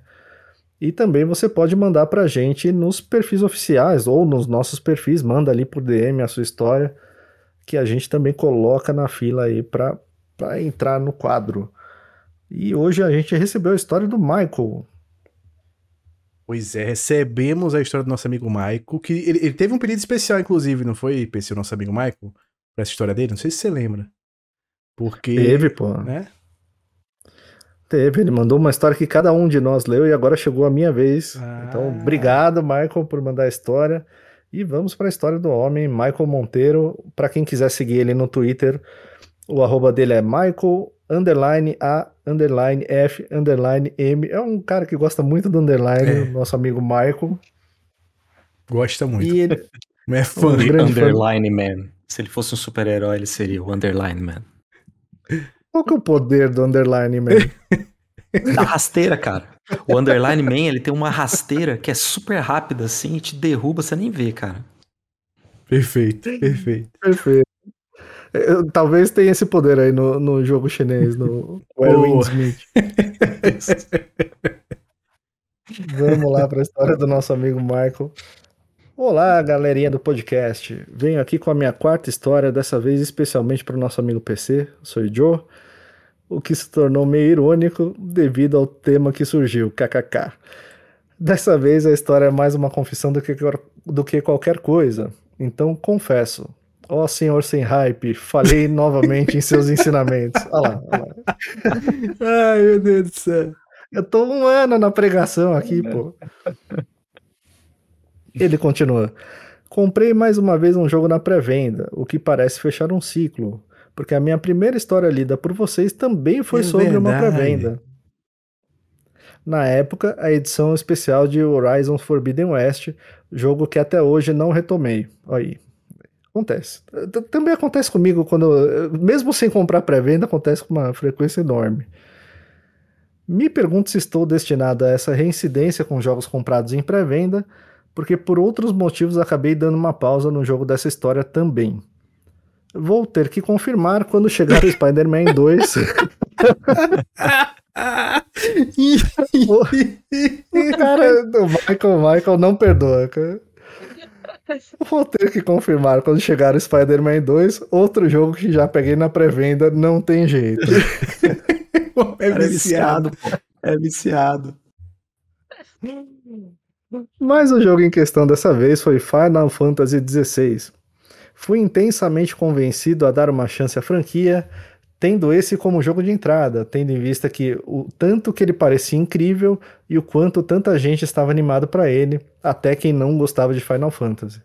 Ó, Eu o tô Luciano sentindo já- o Luciano perder o brilho aqui. Ele, deu- ele perdeu metade. 75% do brilho dele agora, É o nessa vai, última frase. vai, vai- vai ser assim aos poucos, ó. No, fina, no final do, da história, eu vou estar vê- aqui assim, ó. Ele vai ficando mais sombrio, ele vai coringar, Gi. É o momento que ele coringa. E ele continua aqui. Para que se tenha noção, eu estava tão animado depois de jogar a demo que numa das conversas com a atendente da Amazon, acabei convencendo ela ali mesmo a também comprar o jogo. Caraca, meu amigo, o cara tá em outro cara nível. Ele não jogo só não falhou, PC, ele não só falhou né, na, na filosofia do hype, como ainda convenceu outras pessoas. Foi mais grave ainda. Ele evangelizou para pra É. pré-venda. Então, Não, ele conseguiu vender para vendedora. Foi um negócio. Perfeito. outro nível. Não tive mais contato com ela, afinal as identidades são privadas dentro da conversa. Mas se você de repente está ouvindo esse podcast, espero que esteja, espero que tenha ficado satisfeita com o jogo. se você, se você é atendente da Amazon que falou com o Michael, por favor, manda sua história pra gente. Eu falei com um essa- rapaz do outro O dia. dia em que o cliente da Amazon me convenceu a fazer uma pré-venda. Manda pra gente, por favor, em qualquer lugar que você quiser. Manda áudio, manda vídeo, manda DM, manda Numa qualquer carta, coisa. A um gente passa telegrama. na frente até, não tem problema. E- E ele continua aqui. E na verdade eu gostei demais de, de tudo do jogo até onde eu joguei. Pô, deixa eu botar a luz aqui até, pelo amor. Pra Até aumentar a luz aqui. Ah, pronto. Olha lá, olha lá, olha lá. A já- alegria voltou, a alegria voltou. Alegria! Progredi, creio que até a metade aproximadamente, mas peguei uma semana de plantão terrível no trabalho em que mal conseguia dormir, quem dirá jogar.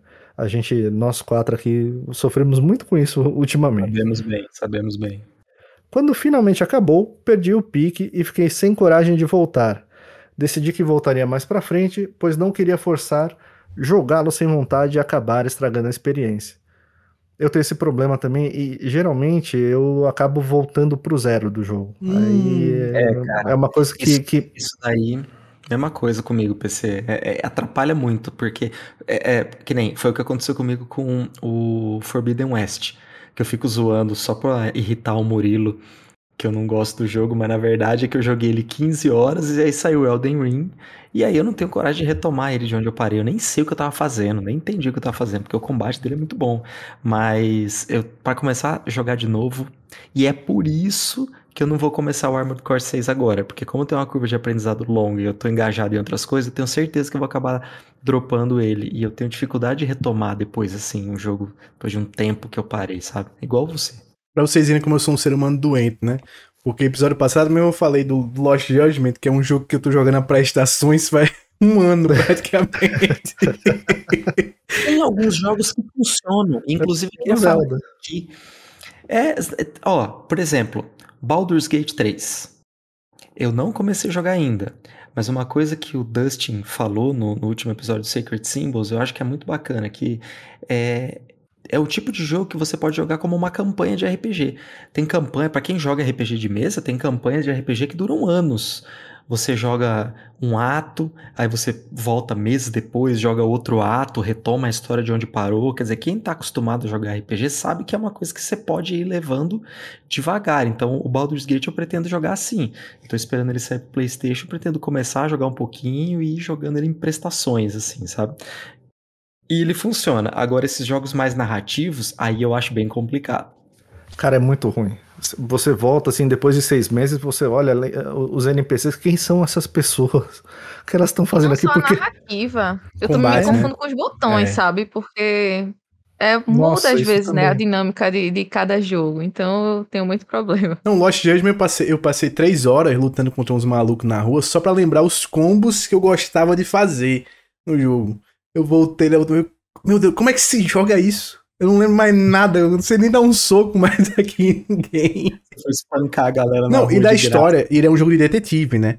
E aí na história, assim que eu peguei a história, foi um momento lá que tava no interrogatório e eu tinha que usar uma pista que eu peguei para provar pro cara um ponto. E aí eu fiquei. É. Qual é a pista mesmo? que você tem que escolher a pista e tal. Nossa, mas aí eu fui lembrando aos poucos, eu fui lendo as coisinhas lá. E ele, ele tem um cantinho lá de resumo muito bom, que aí eu fui olhando e foi acendendo as fagulhas da minha memória. Eu, é. ah, é mesmo. Ah, é verdade, esse doidão fez isso daqui mesmo. Pô, é, caraca, pode crer. Isso é muito foda, muito foda. Vamos embora. Aí Deu pra a única coisa que salva é isso. Se tiver, tipo, se tiver como você voltar nos menus para ver lá os botões, porque quanto mais complexo for o sistema de, de controle, de combo, esse tipo de coisa, é pior para você lembrar como funcionava. E se tiver algum tipo de documento ali, um, um para você ir no menu de pausa, algum lugar para você ver o que, que é a história, onde você tava, qual que é a quest que você parou. Mas geralmente eu não consigo. Eu, eu, eu vou lá e reseto Nesse e caso... começo de novo. Nesse caso do Final Fantasy ainda tem uma ajudinha que é o sumário, assim. Se é você perder bom. um pouco da história, tem, tem uma cutscene lá e você dá a pausa e consegue ver brevemente um pouco dos personagens que estão ali aparecendo. Então, nesse caso, eu acho que talvez dê para salvar. Tem uns que são terríveis. Death Stranding, por exemplo, eu não conseguia, não. Eu, se eu ficasse muito tempo sem jogar, já. O que, que esse bebê tá fazendo aqui, meu Deus?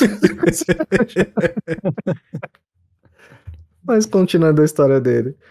Mas essa história não é sobre a minha experiência com o jogo, e sim sobre a pré-venda. Diferente da pré-venda do Horizon, dessa vez não houve atraso. O jogo chegou ah. direitinho, um uhum. dia depois do lançamento, o que para minha região é um prazo ótimo. No entanto, nenhuma mídia física desse jogo veio com código bônus do pré-venda, só que na época eu não sabia disso. Dei uma pesquisada e outras pessoas que reclamaram na gringa disseram que o código chegou por e-mail, o que para mim também não havia chegado. Eu, eu nem sei como funcionam essas coisas. É a única pré-venda que eu fiz. Eu... o que é uma pré-venda? É de comer. Foi do Diablo e ainda o Alan que me ajudou a entender o que, que, que eu ganhava com aquilo. Ele continua. Por conta disso, entrei em contato com a Square, que não tem. Sa... Entrou em contato com a Square, Lucena. É... Pô, o homem é outro nível, tá? E não tem um saque brasileiro que disse que os códigos haviam sido recebidos pelas distribuidoras e que eles mesmos não poderiam me enviar. Então entrei em contato com a Amazon e ninguém de lá fazia ideia alguma sobre isso. Comecei a achar que essa estratégia dos códigos por e-mail se aplicava apenas a outros países, porque não tinha encontrado gente no Brasil reclamando sobre isso na época e talvez a minha cópia tivesse vindo errado. Após vários contatos com a Amazon tentando resolver essa questão, um dos mais um, um dos um dos quais a atendente que comprou o jogo acabou recebendo outra cópia do jogo gratuitamente, já que eles mesmos consideraram que a cópia que eu tinha era defeituosa por não ter vindo o código, então só me deram a opção de receber uma nova cópia ou reembolso total. Pô, ele ganhou outro jogo, então. Pô, de legal. O cara tá no Final Fantasy 32. Exatamente. Eu querendo 17, o homem já tá no 32. Como eu ainda tinha esperança que talvez viesse o código, escolhi outra cópia. Mas que também veio sem o código. Meu Deus do céu, não deu sorte o Michael com o código. Então entrei em contato com a Amazon novamente para verificar se havia alguma notícia sobre envio de código por e-mail e que a cópia que eu havia recebido estava funcional como a primeira e que eu poderia devolver. Não souberam nada de código e me deram a opção de devolver e receber o valor total da, da compra ou manter a cópia e receber um voucher de R$ 74,88 e eu acabei aceitando o voucher. Recebi a primeira cópia dia 23 de junho. Para minha surpresa, no dia 4 de julho, todas as pessoas que compraram na Amazon na pré-venda re finalmente receberam código. Caraca! Então. Ah lá, o cara então, lucrou demais, bicho. A Cara, eu quero distância. saber o que, que dava direito a esse código. É uns itenzinhos besta, tipo assim, uma espada. Eu acho que é só uma espada, eu acho. Eu acho que é só uma espada eu e acho que é- um, é um uma anel. parada- Eu acho que é uns amuletos. É. Eu, eu acho que eu peguei esses. É, É. um amuleto que aumenta seu XP e que dá mais dinheiro. É, Isso, isso, isso. Tem, tem esses Uma dois amu- porcentagemzinha. é, Tem esses dois anéisinhos e uma espada. Que é útil assim nas primeiras 4 horas de jogo, 3 horas de jogo. É, E depois não- lembrei agora da espada, não é verdade. Cara, o cara Mas ficou o- com duas cópias do jogo e ganhou o voucher ainda. Pô, não, e, e eu pensava que isso tinha sido assim durante um mês, dois meses que se desenrolou. Foi em uma semana, basicamente, né? Um Uma pouquinho mais de uma semana. Ele não recebeu o código, habilitou a side quest de falar com a. Muito bom. E ainda reclamo da série quest desse jogo, tá vendo? Ele continua. Nessa altura do campeonato eu já tinha desencanado e avançado bastante no jogo. Tanto que os itens da pré-venda não mais me serviam. Olha aí, Luciana. Aí. É, exatamente. No final das contas, eu fiquei com as duas cópias de Final Fantasy XVI, 74,88 de Caraca, voucher meu na. Amazon e o código de pré-venda atrasado. Os caras te pagaram pra jogar o jogo, pô. Essa é a verdade. Os caras te pagaram Foi pra com jogar. certeza a pré-venda mais loucura, loucura, loucura que fiz. KKKKK. Olha, eu vou falar Por, uma por coisa. isso que ele fez a do Spider-Man, né? Pra ver se ganha Vai dois que- jogos, né? Na torcida pra que venha um código de pré-venda. O cara, o cara lançou. O cara tirou um 20 natural no carisma, cara. Não é possível. Isso aí é aquele RPG que você zera sem dar um golpe, porque você, você ganha tudo no charme. Pô, pô, surreal. Surreal. Pagaram pra ele jogar, pô. Os caras deram uma cópia, mais 74 e pouco pro cara jogar. Ele recebeu pra jogar Final Fantasy. Essa foi a verdade. E dropou. E dropou. Eu amei que esse, esse voucher de 74 reais, assim, eu não entendi muito bem o sentido do valor, assim, no, tipo, a pré-venda. Ele, ele recebeu um, o valor de como Dos se ele tivesse itens. feito. É, uma, É, é mas tipo, é. eu achei massa isso, porque eu, eu aceito, eu se tivesse que escolher entre o voucher ou esses, esses bônusinhos, eu queria o voucher, Eu sabe? também. Se eles estiverem fazendo negócio, de- não manda o bônus, manda o voucher. Eu achei muito legal isso, esse valor aí. Pô, incrível. bom, muito bom. Muito boa a história dele. Eu, eu tive uma história parecida, eu vou contar rapidinho. E também foi na Amazon. Eu comprei um livro, o artbook do The Last of Us Parte 2. E, e quando você entrava ali para comprar, tem aquele negócio de ter o preço da Amazon e tem lá outros compradores, né? Outros vendedores. E aí tinha um vendedor gringo que tava vendendo por tipo 50 reais. Né, o, o artbook. Aí eu falei, ah, beleza, vou comprar. Joguei no Twitter, um monte de gente foi lá, comprou tal. E aí eu comecei a ver, tipo, a galera mandando DM, ô, já chegou o seu? Eu, não, não chegou. Já chegou o seu? Não, não chegou. Falei, me avisa quando chegar o seu. E, e passou um mês, passou dois meses. Aí um veio e falou, ó, oh, PC, chegou o meu aqui, tal. Mostrar a foto, né? Aí o outro, chegou o meu. E foi passando três, quatro meses, eu falei, pô, não é possível. Chegou de todo mundo que veio falar comigo, não vai chegar o meu, né? Aí tinha um prazo máximo ali para eles mandarem. E, e, assim que acabou esse prazo máximo, eles estornaram no meu cartão. Né? Então ficou lá três meses e meio, aí estornaram no meu cartão 50 reais. Né? Eu fui, habilitei a SideQuest com o atendente também. Eu falei, não, eu, eu comprei o produto, eu quero o produto, eu não quero, não quero voucher de 50 me reais. meu produto. Três meses esperando, me, me manda. Aí é, não, não podia, aí não sei o que, não vai. Não... Eu falei, não, vocês têm o produto aqui no Brasil, manda aí pra mim e tal, não sei o que. Aí no final das contas, deu certo a sidequest, deu certo. É, legal. Recebi. Cara. Olha aí. Recebi, mas. Saque, saque Recebeu bacana. sem hype, né, PC? Tá Recebi sem hype. Recebeu Recebi sem hype, mas funcionou. Mas a história do Michael, eu nunca vi alguém brigar.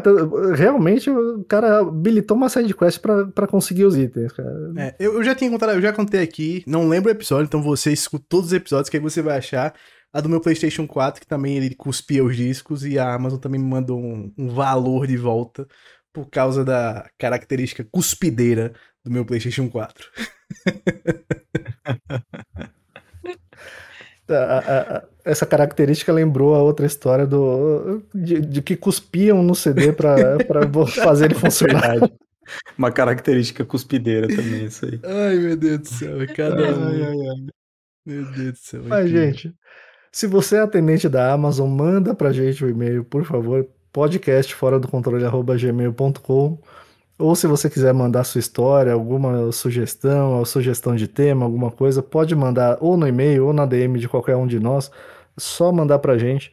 E se você tá curtindo o podcast, ajuda a gente a espalhar a palavra, joga aí nos grupos de WhatsApp, grupo do Telegram, indica aí no, pros amigos, coloca no seu LinkedIn, manda pro seu grupo de trabalho, o grupo da igreja, sei lá eu, mas ajuda a gente a chegar mais longe.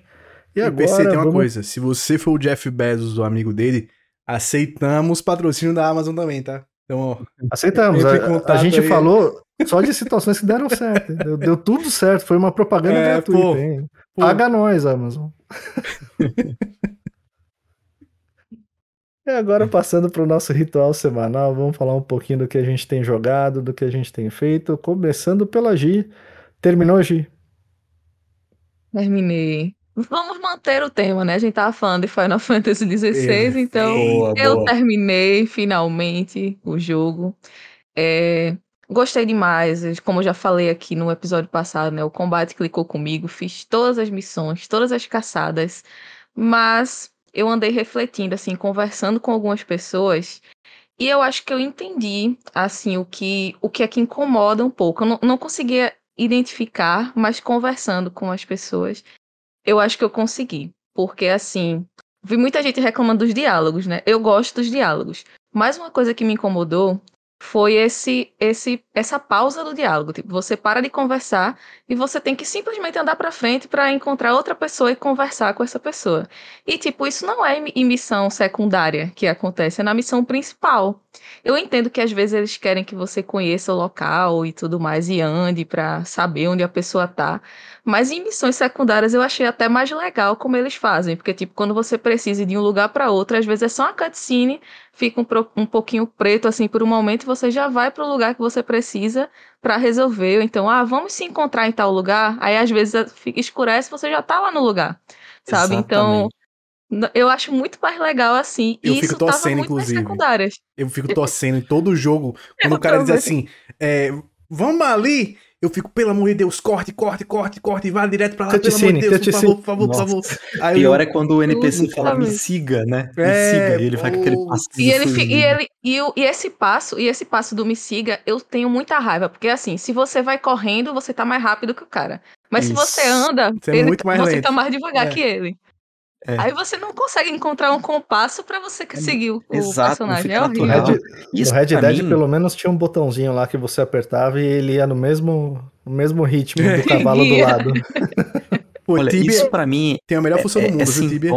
Que é o follow, que você bota o follow e ele segue o personagem fazendo as curvas na mesma velocidade. Bonitinho e automático. Há muitos anos atrás, há décadas Então, atrás.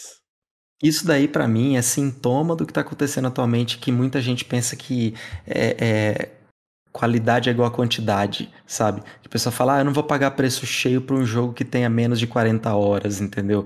Se você for ver jogos icônicos, assim, por exemplo, como Halo 2, Halo 3, você terminar antes de 10 horas, cara, o jogo. E ninguém reclama desse tipo de coisa.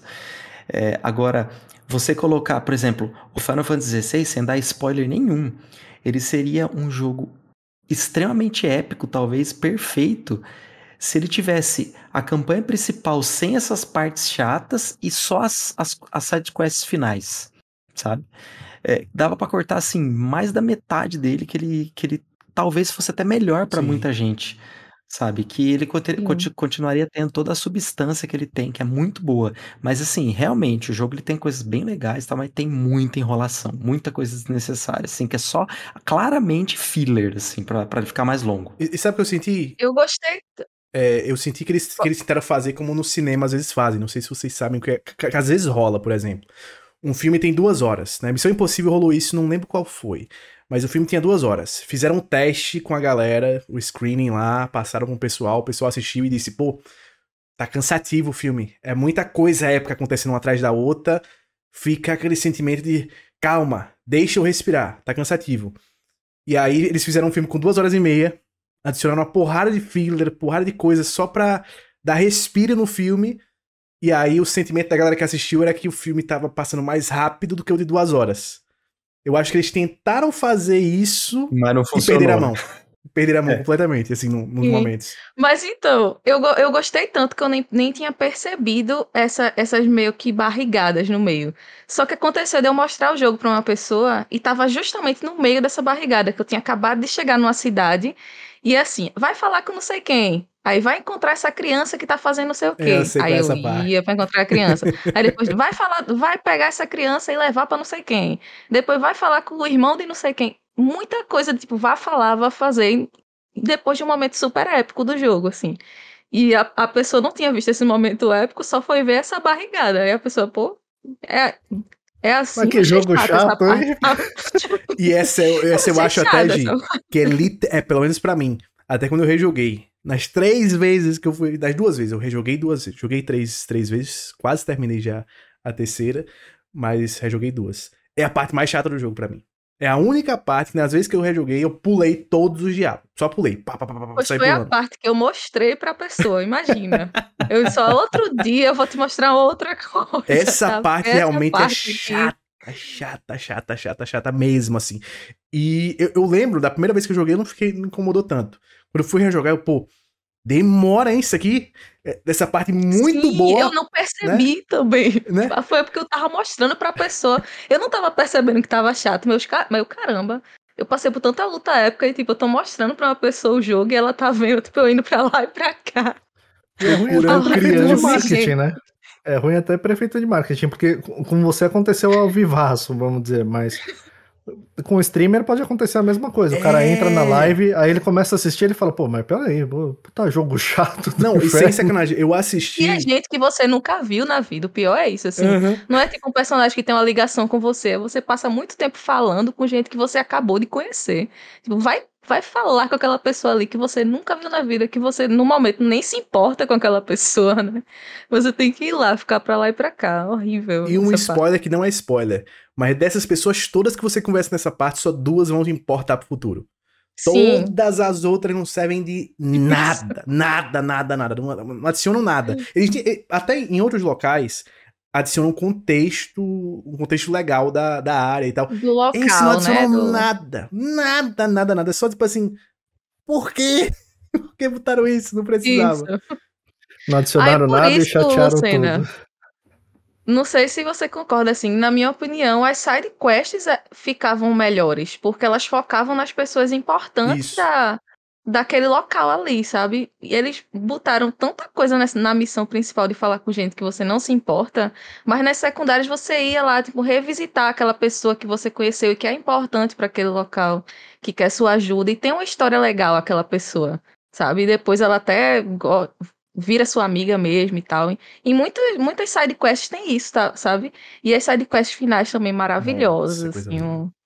Eu, fi, eu terminei ontem, né? Eu fiz toda, porque tem, tem muita sidequest no final, tá, gente? Não se assustem e façam algumas, assim, porque é muito legal. Se tem um personagem que você gosta e vê que tem lá uma sidequest perto do final, faz, porque é um encerramento, assim, muito bonito, sabe? Então, eu fiquei maravilhada, assim, com, a, com esse fechamento com alguns personagens, sabe? Como eles têm, como eles trabalharam numa história incrível de, de toda essa galera, assim, do que você conhece, sabe? Então, as sidequests para mim foram melhores. Eu vi muita gente reclamando, mas foram melhores por isso, porque focava nas pessoas que eu realmente importava. Já nas missões principais, eu, eu senti isso. Mas eu acho que eu não senti tanto justamente porque eu fiquei fazendo. Ah, apareceu sidequest, vou fazer. Vou fazer. Então eu não senti, tipo, tô na batalha épica. Eu já sabia que eu ia fazer uma, uma sidequest. Então, tipo, eu já me preparava pra Noel um negócio gigantesco, né? É um, um trabalho ali de personagem. Por isso que eu acho que eu não senti tanto. Mas conversando, aí eu consegui entender esse problema, que realmente é um problema. É, concordo, concordo totalmente. Inclusive, quero saber o seguinte: no final, chegaste a chorar ou a lágrima você segurou? Ai, chorei, chorei. Eu ia dar um spoiler agora, porque eu ia falar alguma coisa que aconteceu que me fez chorar, mas eu chorei. Eu chorei. Pô. Não vai dar spoiler nem, nem pra mim, nem pro Michael, que tem duas cópias. Ô, Michael, vamos, vamos fazer um rolo nessa segunda cópia. Oh, é, pô, olha aí. Oh, oh, mas sabe o um negócio, Gi? A, a música, pô, a música final desse jogo. Linda, é linda. O encerramento é lindo. Né? Que. Perfeito aquilo. Amei mesmo. Então, pra vocês entenderem o nível, eu assisti eu assisti eu ver quantos, eu acho que foi quatro streamers zerar esse jogo. Mas não foi zerado só ver o final do gameplay do cara. Assisti todinho, assim, tô de bobeira assim, eu boto algum streamer aí, só pra ver o que o cara comentou, o cara reagiu e tal. Pô, é muito bom, é muito bom. É difícil um jogo me marcar tanto quanto esse marcou esse ano. Vai ser muito difícil, porque, pô, é sensacional. Continua acordando ao som de Find the Flame. Né? Continua. Jogasse demais. Falta eu ainda, gente. Aí a gente completa o time para fazer o spoiler cast. Perfeito, perfeito. Spoilercast daqui a dois anos, tá, galera? Ative as notificações. É, é ative as notificações aí, Perfeito, gente. Não, é. não, não vem me apressar, não. não. Tem um monte de coisa na fila já. Eu vou esperar um tempo pro Michael vender mais barato essa cópia dele aí. Troca num jogo de pneu, né? Aceita um chiclete e dois. É, pô. Chega nessa pra cima é. dele. Tem, tem, que chegar no, é. no escambo. Gente, eu, eu tô jogando bastante Control. Eu devo estar tá já uns 70% do jogo, mais ou menos. Tô adorando o jogo. Mas como eu faltei a semana passada, eu vou falar de um jogo que eu terminei antes do Control e aí na semana que vem provavelmente eu termino o Control e falo dele melhor ainda do que eu, eu tô adorando o jogo, já, já tem grandes chances de ser o, o meu GOT. Ah, olha aí. Olha aí. Mas eu joguei, eu, eu, eu sempre dou uma olhada naqueles jogos que estão saindo do Game Pass e da PS Plus. Né? E algumas vezes ali eu sou fisgado por algum jogo que eu queria jogar e que tá saindo do serviço. E eu vi que tava para sair do Game Pass o Immortality, que é um jogo que eu vi o nosso amigo Zé Paulo. Ele, eu vi ele comentando na época que ele jogou e, eu, e cara, ele adorou o jogo. O arroba dele é joeycastro78, é um amigão nosso, tá sempre interagindo com a gente. E eu lembro que ele adorou o jogo. E eu falei, pô, eu vou testar esse jogo. Eu já tinha jogado, eu, eu tinha terminado no passado um jogo desse mesmo diretor, que é o Sam Barlow. Eu terminei o Her Story, que é um jogo mais curtinho, também é mais ou menos na mesma pegada. É, é em FMV, né? Aquele jogo de. Eu nem vou entrar tanto nessa discussão se é jogo ou se é filme, né? Mas é como se fosse um filme interativo, tem algumas mecânicas ali para você interagir. Então é um jogo bem focado em narrativa e não tanto em gameplay, né? Você não vai morrer no jogo, não tem esse tipo de coisa acontecendo. É... E eu adorei o jogo, adorei o jogo. Talvez, talvez dê tempo de você terminar. Se você for muito rápido e ouvir esse episódio, talvez dê tempo de terminar. Vamos ver. Mas é o seguinte: é, a história, o, o, início da história é o seguinte: é, existe uma atriz chamada Marisa Marcel e ela trabalhou em três filmes. Né? E nenhum desses esses três filmes foram gravados, tem um espaço de 20 anos entre o primeiro e o último, e nenhum desses três filmes foi lançado oficialmente. Né? As gravações foram perdidas e ninguém sabe o paradeiro da Marisa Marcel. Né? E eu acho que é Marissa, mas enfim, vamos lá. É, e como que funciona no jogo? Você, prime o primeiro vídeo que você tem acesso é uma entrevista da, dessa Marissa e ela tá num, como se fosse num talk show ali num Saturday Night Live, de noite com Danilo Gentili, alguma coisa assim. E ela tá, ela tá sendo entrevistada. E a grande mecânica desse jogo é o seguinte: você, durante esse vídeo, você pode avançar, voltar ao vídeo e você pode selecionar tanto objeto como, como pessoas no vídeo e, e você vai para um outro vídeo que tem aquele objeto. Então, por exemplo, se tiver uma arma de fogo, você clica ali na arma de fogo, vai te mostrar um novo vídeo que tem arma de fogo. Só que esse vídeo ele pode ser de qualquer um dos três filmes ou dos bastidores desses três filmes, né? Então assim, no começo é tudo muito fragmentado e confuso, mas mesmo assim eles conseguem manter sua, sua atenção, né? Então você acaba achando trechos interessantes, mas você não está entendendo absolutamente nada do que está rolando, porque é, é, difícil até de você entre, entender a trama dos filmes, né, no, no início mas vai te instigando. Eles conseguem, por exemplo, você vê a cena de um assassinato, né? Aí você vê uma, uma cena. Assim, a, a temática do, do, dos filmes é bastante pesada, tá? Bastante pesada, é bem adulto. É, tem uma lista de, de, de, de atrocidades ali bem grande. E e você, nessa mecânica, tem um. Eu, falei que você consegue avançar e voltar nos vídeos. E dentro dos vídeos, em alguns casos, tem alguns vídeos secretos. Né? E ali você vai descobrindo mais ou menos umas entidades, algumas coisas que rolaram. Tem até a primeira vez que você vê, é, é meio. Dá um, dá um choquezinho, é um negocinho meio assustador. Mas aí você vai pegando como que é essa história. Eu não posso falar muito da história, porque senão eu vou acabar dando spoiler, não tem como não dar spoiler. Mas, gente, eu adorei o jogo, gostei bastante. Eu acho que não é um jogo para todo mundo. É... Ele, é... ele é parado, ele é um jogo que você tem que ter essa curiosidade de, de ir cavando essa história, de ir encontrando a narrativa.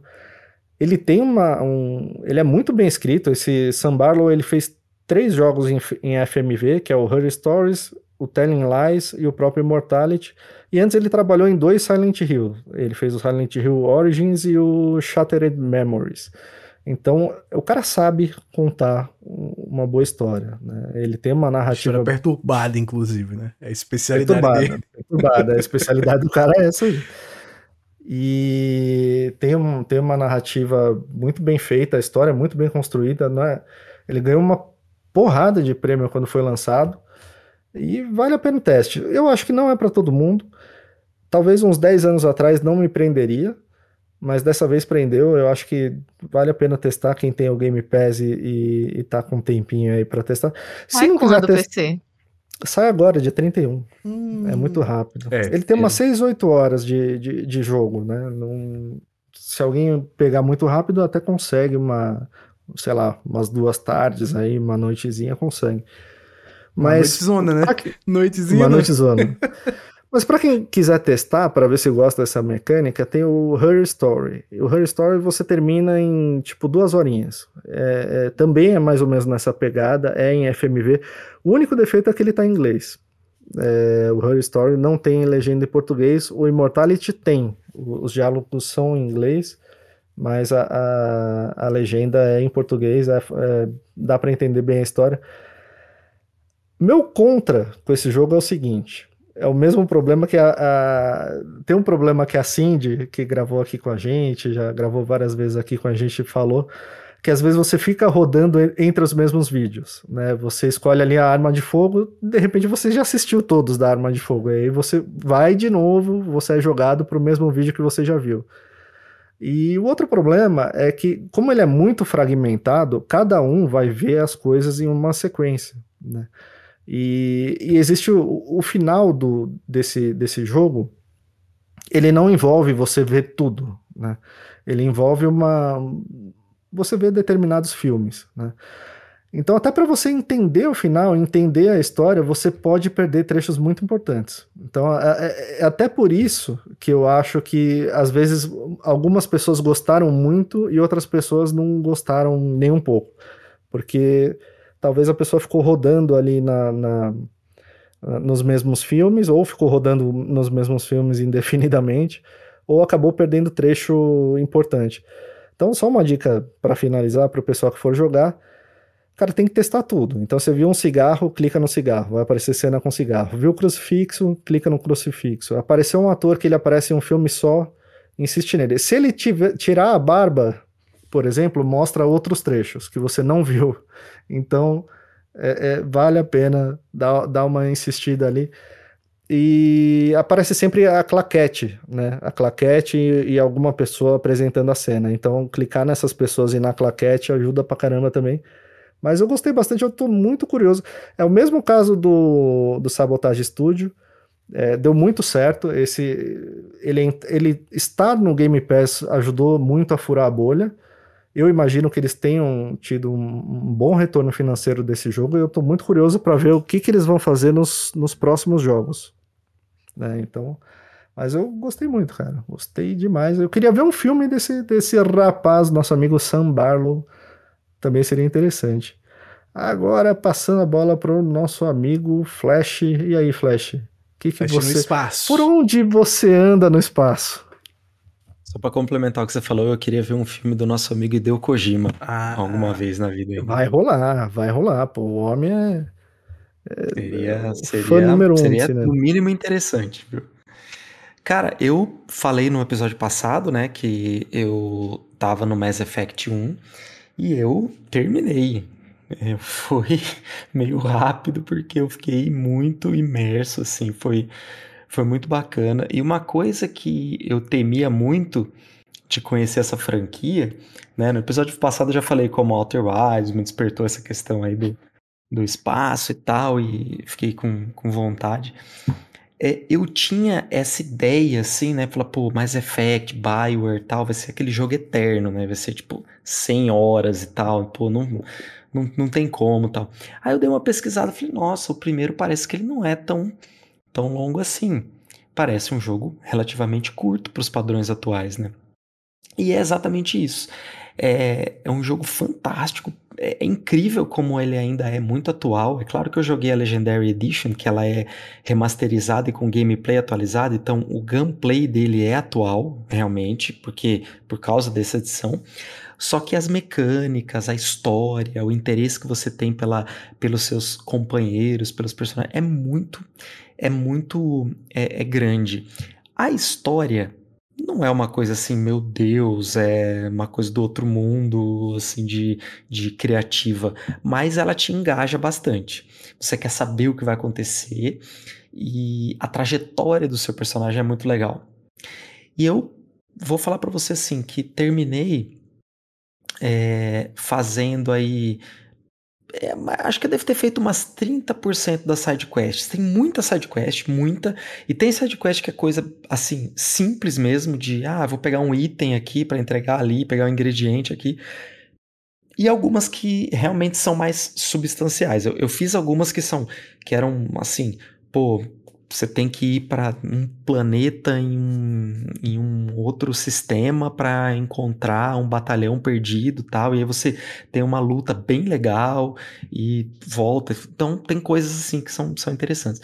De toda forma, e, e, eu, eu acho legal porque, como eu falei isso, e eu acabei estimulando aí o nosso amigo Oden, que já escreveu aqui pra gente tudo, ele tá jogando Mass Effect 1 pelo mesmo motivo. Ele falou, pô, eu, eu achava que esse jogo era gigante, mas por causa dos tweets do Flash eu tô jogando e fiquei engajado aqui e vou terminar. Eu terminei com umas 18 horas, acho que é um tempo excelente, sabe, para zerar o jogo, tendo feito uma quantidade boa de, de side quest. Não senti falta de ter feito tudo. Acho que se eu tivesse mais engajado, do, se o jogo me engajasse mais, eu faria. Mas não senti falta do ponto de vista narrativo, não. É uma coisa que, assim, é, você consegue muito facilmente compreender e aproveitar bastante o jogo sem precisar ter feito tudo. Mas dá, Agora, dá pra fazer depois do final ou não? Não. É, quando você zera, você volta pro seu último save. E aí você pode então, uma dica talvez que eu possa dar para quem nunca jogou é, é, você deixar um save aí, um. É porque tem um, tem um ponto de não retorno, entendeu? No jogo. E aí, a partir desse ponto de não retorno, mesmo que você volte pro último save, você vai ter que simplesmente zerar o jogo. Mas como é aquele esquema antigo que você pode fazer quantos arquivos você quiser de save, acho que vale a pena você faz um né? save antes do ponto de não retorno, caso você queira fazer. Mas não vejo muita necessidade, não. Já o 2, que eu comecei é, é, de, logo em seguida, meu Deus do céu. É, é, é assim, ele, ele melhora tudo do primeiro, que já é um puta de um jogo maravilhoso. O 2 é espetacular. Esse 2, ele tá com uma pegada bem diferente, porque ele tá assim, naturalmente me instigando a querer fazer tudo, ler tudo, ver tudo, porque realmente você te, ele te engaja mais. Ele é mais complexo, sabe? Ele dá aquele, aquela complexidade maior para a história. Você já não é mais aquela coisa que é uma jornada do herói, mas não é bem herói, né? Você pode escolher o lado, você pode escolher ser meio que um anti-herói também, né? O Paragon, né, eu acho. Paragon. Paragon. Isso, Paragon é o bonzinho, o Renegade é o malvado. Coisas meio que Knights of the Old Republic, assim, é que você vai... Bom, é muito bom, eu sou fã, eu, é, sou, eu sou fã. Escolhas, cara. e aí, assim, o 2, inclusive, ele dá uma simplificada nas builds, as builds são bem mais simples no 2. No 1, um, ela é uma, uma, uma, São várias habilidades que você tem que escolher, então você tem que pensar mais para fazer a build. É, eu tava bem acostumado com a do 1, um, então eu estranhei um pouco essa simplicidade do 2, mas assim, quando é mais simples, é muito é mais melhor, fácil de é. se adaptar. Sempre melhor. Se fosse o contrário, eu teria estranhado. O Flash, vou fazer mas... só uma pergunta pra você no comecinho do 2. O começo desse jogo é tipo assim, baita, tá maluco, baita mistériozão, né? Que ele, ele bota assim um negócio que você fica. Eu tá tenho maluco, que saber o que tá rolando aqui. Quem é esse maluco que tá ali que aparece? O que, que, que tá rolando tá aqui? É aquele jogo assim, que, pô, se, se, você gosta de começos, assim, coisas assim, épicas, esse jogo é. Ele te, ele te engaja na hora, assim, cara. Ele te pega e te fideliza, assim, imediatamente, assim. Passou meia hora, você tá fidelizado. O Mass Effect 2 tem tudo para ser uma das melhores experiências que eu já tive, por isso que eu não tô com pressa.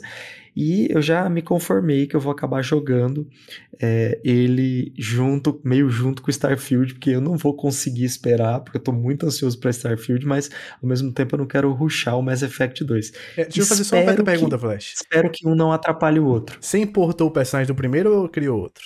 Importei, ah, não, não, importei. Não, tá, tá. Correto, correto. Importei justamente porque a cacofonia fica legal, porque ele chama Flash Shepard. perfeito, perfeito. Porque o, seu personagem, o sobrenome dele sempre vai ser Shepard, mas o primeiro nome que nunca é citado no jogo, você pode escolher. Então você pode colocar o que você quiser lá. Você pode colocar até um palavrão que você nunca vai saber, porque nunca vai ser citado o primeiro nome no jogo. Mas olha, é, é, eu fico impressionado com a complexidade desse jogo para a época que ele foi lançado. E, e, e o 2, ele. Caramba, como é bom. Como é bom. Você poder explorar, assim várias, várias áreas da galáxia, você poder.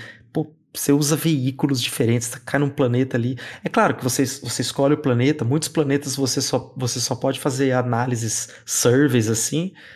Obviamente, né? Tem planetas que são apenas gigantes gasosos tal. Tipo, Planeta tipo Saturno, por exemplo, coisa assim. Mas tem aqueles planetas que você pode pousar. Nesses que você pode pousar, você tem um lugar, só uma área pequena dele que você pode andar ali, porque você tem missões para fazer. Então, não tem nada a ver com ficar explorando muitos planetas assim. É bem pequeno nesse sentido. Não dá para andar escala... pé dar volta Não, não dá, tem parede invisível. É. Aliás, isso, essa crítica que fizeram com Starfield, até peço desculpas aqui por ter metido essa história no meio de um negócio nada a ver ali que a gente tava falando de outro jogo, mas essa essa crítica eu, eu achei ela bem descabida, porque o, o, Starfield ele, ele se propõe a ser um jogo que usa uma escala muito real, né? Então é muito diferente de do Outer Wilds que eu estava jogando. Inclusive, uma coisa que eu falei no nosso episódio de Outer Wilds foi justamente o fato de que ele, ele me lembra um pouco do Pequeno Príncipe, porque os planetinhos é, um eles é muito da hora os planetinhos. Pequenininhos. Então, assim, em, em cinco minutos você dá a volta no planeta correndo sabe? Então, calma lá, né? Você não vai fazer isso em Starfield. Então, você não vai querer dar a volta num planeta, porque a ideia é justamente que em Starfield você, você vai ter aquela escala monstruosa. Então, eu prefiro muito mais uma área que você explore, que seja Rica. bem do que ficar aquela coisa vazia só para você poder ficar andando sem fim e depois não ter como voltar, porque eles já avisaram que, que não vai ter veículo terrestre no jogo, né? Pelo menos eles falaram isso. Então você imagina, cara, pô, eu, eu, sabe, meu Deus do céu, você tem sua nave. Não, é, você é um explorador espacial, aí, aí você tem a brilhante ideia de pousar em um planeta e dar a volta a pé.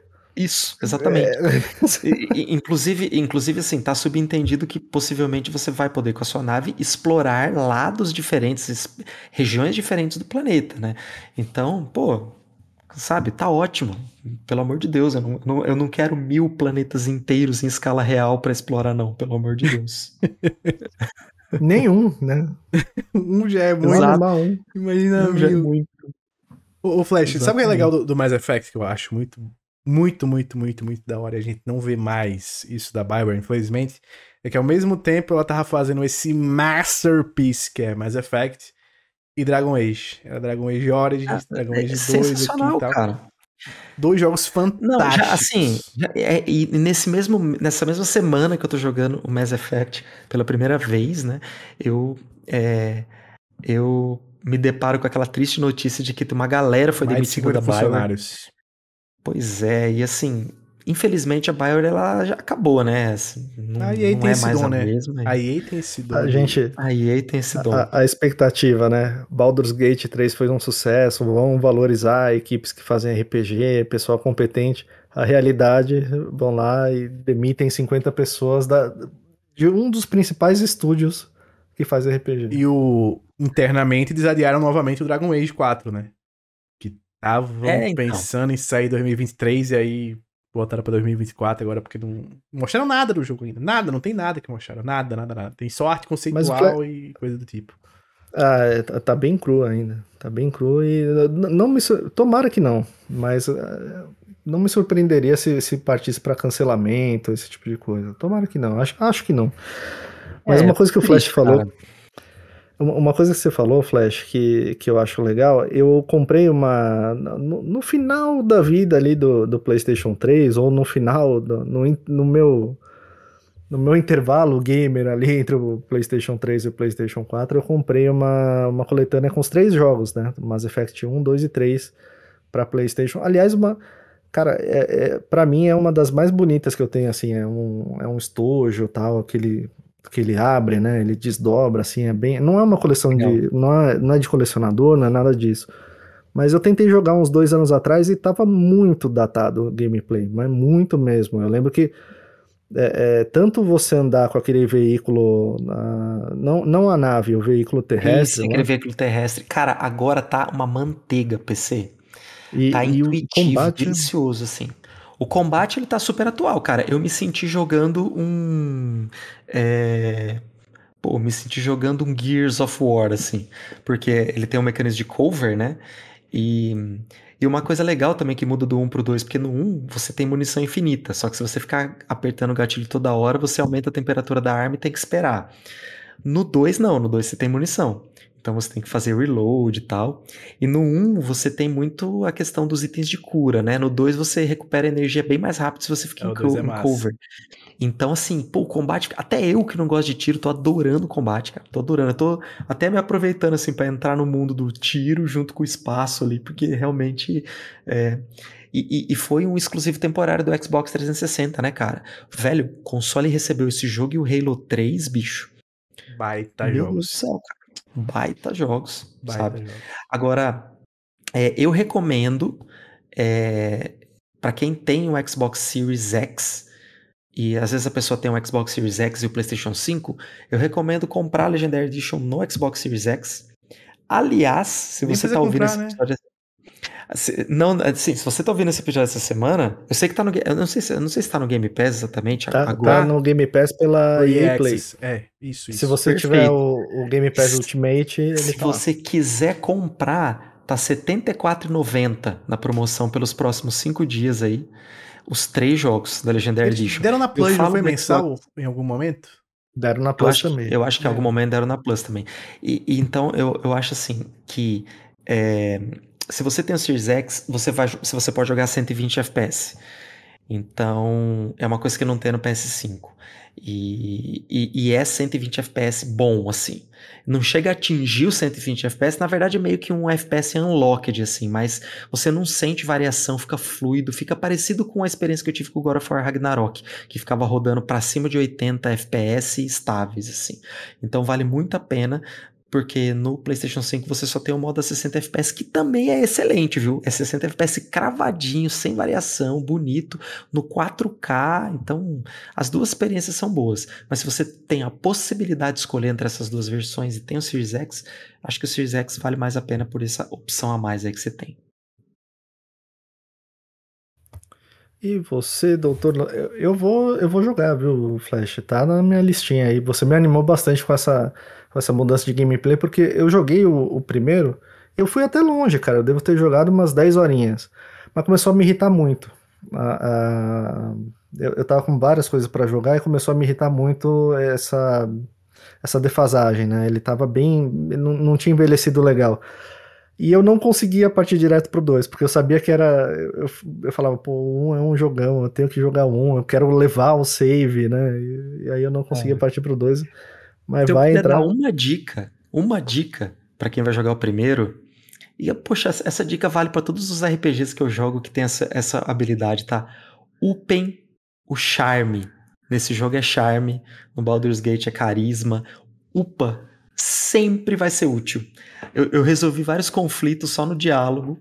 É, é muito massa você ter, porque nesse jogo, assim, ele tem aquela árvore de diálogos, assim, que você pode escolher na hora, que realmente muda tudo.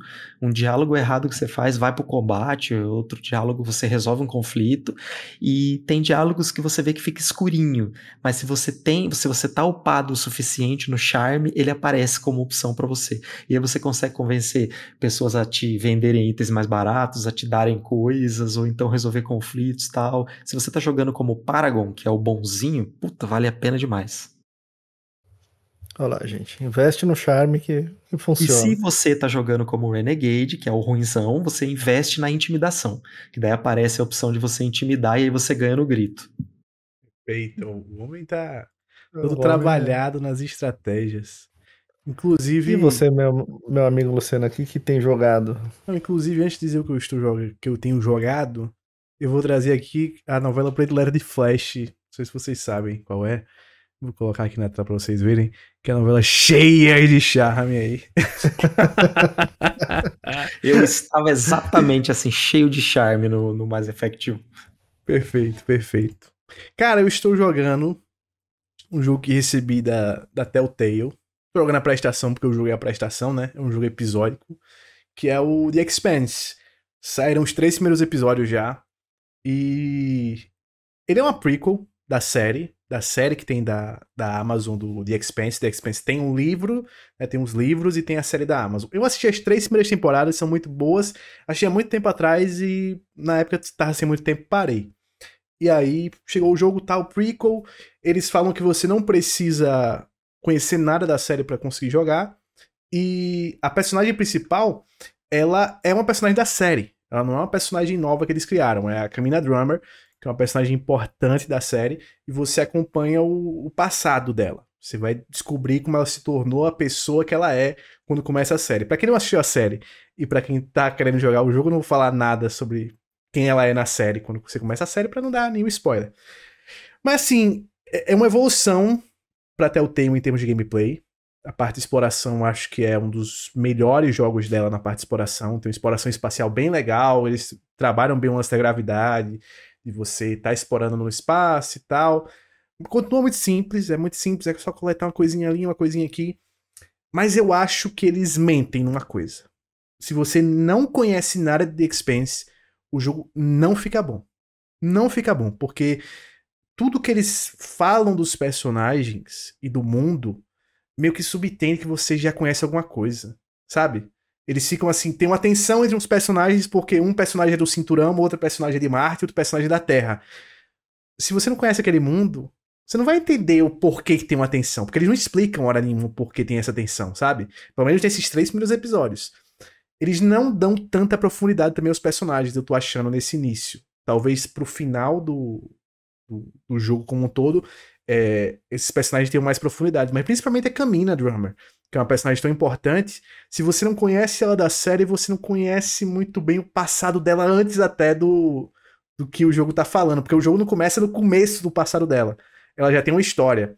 E aí ela já tem um passado com um personagem muito importante que nem mostram, até agora não mostraram nada dele, mas você escuta ele falar dele. E se você não conhece o personagem, não adianta nada você falar que ela tem uma relação com esse personagem. Não, porque quando você trabalhava pra esse cara aqui, é, e você fica tipo, sim, quem, quem é esse cara? Por que esse cara é tão temido? Porque esse cara é, é muita coisinha que eles jogam assim, autorreferenciável no jogo, que faz muito sentido porque conhece a série e eleva muito o material, mas para quem não conhece, fica uma coisa meio que superficial demais, sabe? A história fica meio superficial.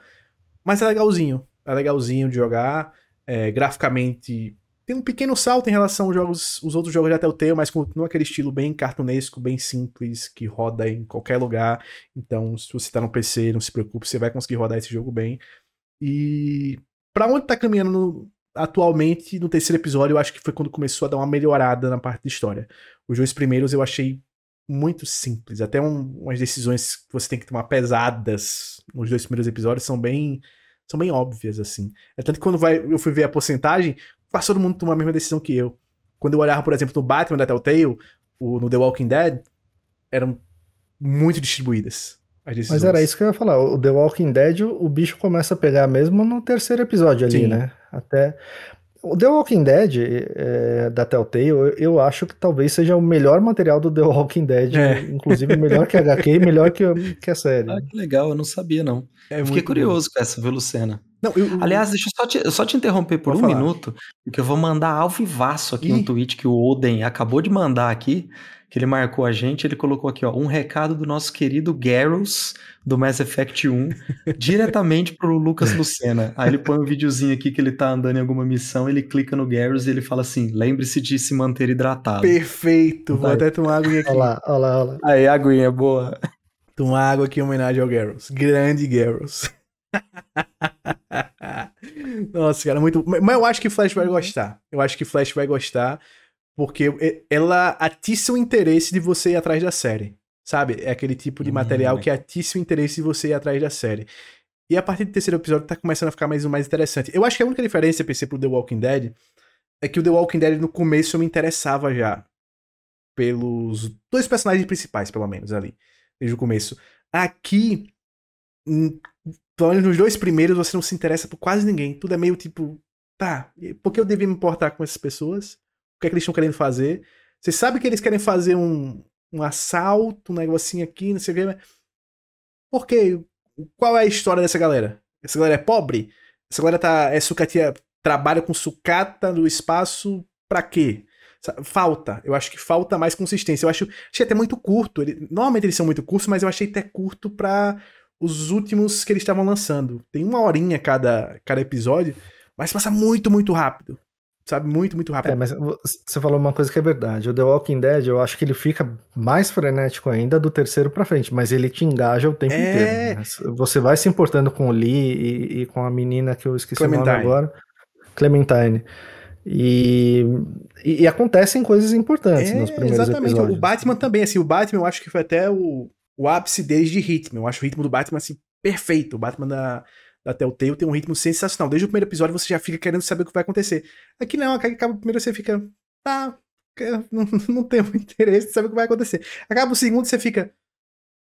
hum, também não tô com muito interesse saber como vai acontecer. Mas no terceiro, você fica, ah, agora sim tá começando a ficar interessante. Tem potencial, acho que é legal por ver até o Teu de volta. Ainda não tá naquele nível altíssimo de quando até o Teu nos deixou, que eu acho que os últimos jogos dela, tirando Game of Thrones, Game of Thrones era bem fraquinho aquele Game of Thrones, até porque não tinha praticamente nenhum personagem que a gente conhecesse, tinha porque o Bolton e eu não lembro mais de nenhum. Mas é, tá, tá voltando, tá voltando até o Tale. Eu acho que o Wolf Among Us 2 tende a ser melhor do que The Expanse. E The Expanse, para quem é fã e para quem gosta, está imerso nessa temática de espaço, eu acho que vale a pena. Então, Quanto tempo cada episódio, mais ou menos? cara, uma hora. Isso, isso é o que me incomoda. É uma hora, uma hora e meia, assim, em, algum, em alguns casos. Mas dessa uma hora, 40 minutos ou 30 minutos é você no espaço andando, procurando uns itens que alguns têm utilidade para a história, que é um remédio para um cara aqui, um whisky para você dar para alguém, sabe esses itens assim.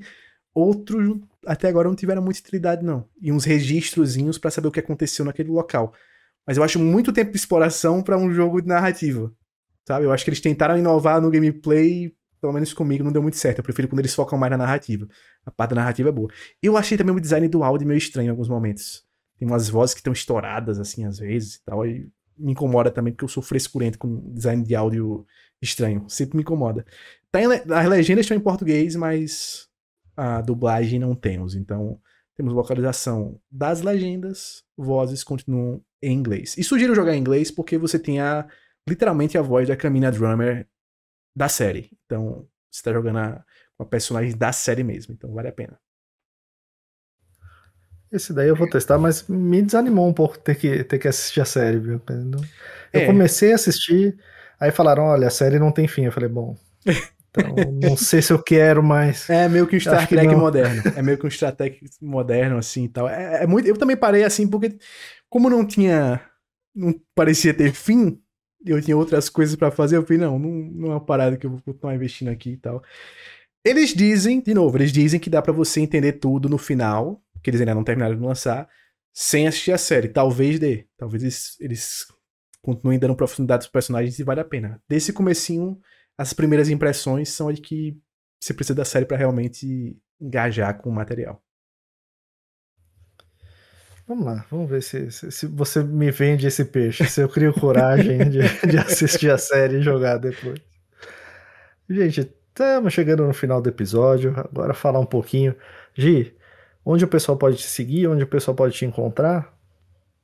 Vocês podem me seguir no Twitter, Instagram, qualquer rede social. Eu tô praticamente em tudo. Só não tô postando muito, mas pode seguir lá. Gisele Rocha, SCR. E você, Luciana, solta o pergaminho, homem. Lucas Lucino 84 em todas as redes, né? TikTok, Instagram, Twitter. No Twitter em breve, assim, tivemos comparação com Rise, mas em breve vai vir uma com The Order 1886. Esperem, porque o, o dia está chegando. Isso. Inovações. Essa pescaria vai ser boa. Essa Pô. pescaria vai ser É maravilhosa. engraçado que o do, cara, o do Rise era tão óbvio que era pescaria. Tinha galera, galera comentando que era pescaria. E sempre tem alguém E que tem cai. os né? cara- Sempre tem alguém que Não, cai. porque você não viu esse outro jogo aqui. Comparação esdrúxula. Zé Gráfico, né? O Zé Gráfico é muito bom. Eu vou criar um personagem ainda chamado Zé Gráfico. Eu acho sensacional esse termo Zé Gráfico. Pelo amor de Deus. Cara, esses dias eu escrevi lá que o, que o How Long to Beat é- era o site onde os mentirosos se encontravam com outros mentirosos pra contar quanto tempo leva pra chegar na metade do jogo. Assim, cara, o How Long to Beat é o melhor site pra ver isso, pra você ter uma ideia de quanto Sim. demora. né? É uma Mas ideia, nunca cara. vai ser cravado pra ninguém. É lógico que eu tava zoando, né? E aí a galera começa, mas o que que você usa então? O que que você sugere? eu, eu- eu sugiro não levar o tweet a sério. Ai, meu A Deus. galera do Twitter, é- a pescaria é sempre, é sempre frutífera. É sempre, certo. sempre. Não importa o tema, você sempre pesca alguém. E você, Dr. Flash, onde o pessoal te encontra? No Twitter e no Instagram com o Flash, arroba Flash under, all underline, aí, arroba Flash Ah, underline olha aí. Alô, Michael. Alô, Maicon, A gente underline. tem Underline, inimigo do né? underline, né? É Só Flash que Só usa, Flash. mas Eu a gente inimigo do underline aqui, o Senna PC. Não, meu, não, não- não- vai sem espaço nenhum. Jogando sem hype no Instagram, no Twitter, no Threads, em todos os lugares. Só seguir lá, E galera. o Threads, hein? Quero saber só uma coisa Foi de rápida. base. Qual foi o Foi Threads de que vocês abriram? O Threads. Flash nem abriu. Você sabe que, você Não, sabe que o abri. Zuckerberg ele fica tentando fazer a gente voltar? Quando você olha lá o íconezinho do aplicativo, sempre tem uma notificação. Aí você olha e você fala assim, pô, mas eu já vi essa notificação 500 vezes. É a mesma coisa. É a mesma coisa. É só pra, pra você abrir lá. Não, Eu nem abro a notificação, porque não sei quem acabou de entrar e está seguindo você. Tá certo. Não, e virou uma espécie de LinkedIn o negócio, porque o que eu vejo da galera postando coisa de, tra- de trampo, aquelas frases motivacionais que não são motivacionais, de coach, e bota nos. Nossa, porque sim. ela tem, tem uma integração do Threads com os stories que você bota o- a sua postagem no Threads nos stories e fica um negócio bonitinho, né? E aí muita gente tá usando pra isso, só pra postar nos stories. Aí eu vejo aquilo ali, cada vez que eu vejo, eu fico com menos vontade de entrar naquele negócio. Eu vou abrir, vai ter essas postagens de coach A- a nível primeira- LinkedIn pra baixo. A primeira rede social morta pelo deboísmo. Perfeito, meu Deus do céu. É. Mas é mais uma vítima de lançamento antes da hora, né? Deveriam ter guardado mais um pouquinho ali no forno, melhorado umas funções. Lançaram antes, morreu rápido. Mas antes que a gente faça um review do Threads de novo, De novo. Vamos lá, galera. Valeu, galera. Um abraço. Tchau, tchau. Tchau. Tchau, tchau, gente. Se cuida.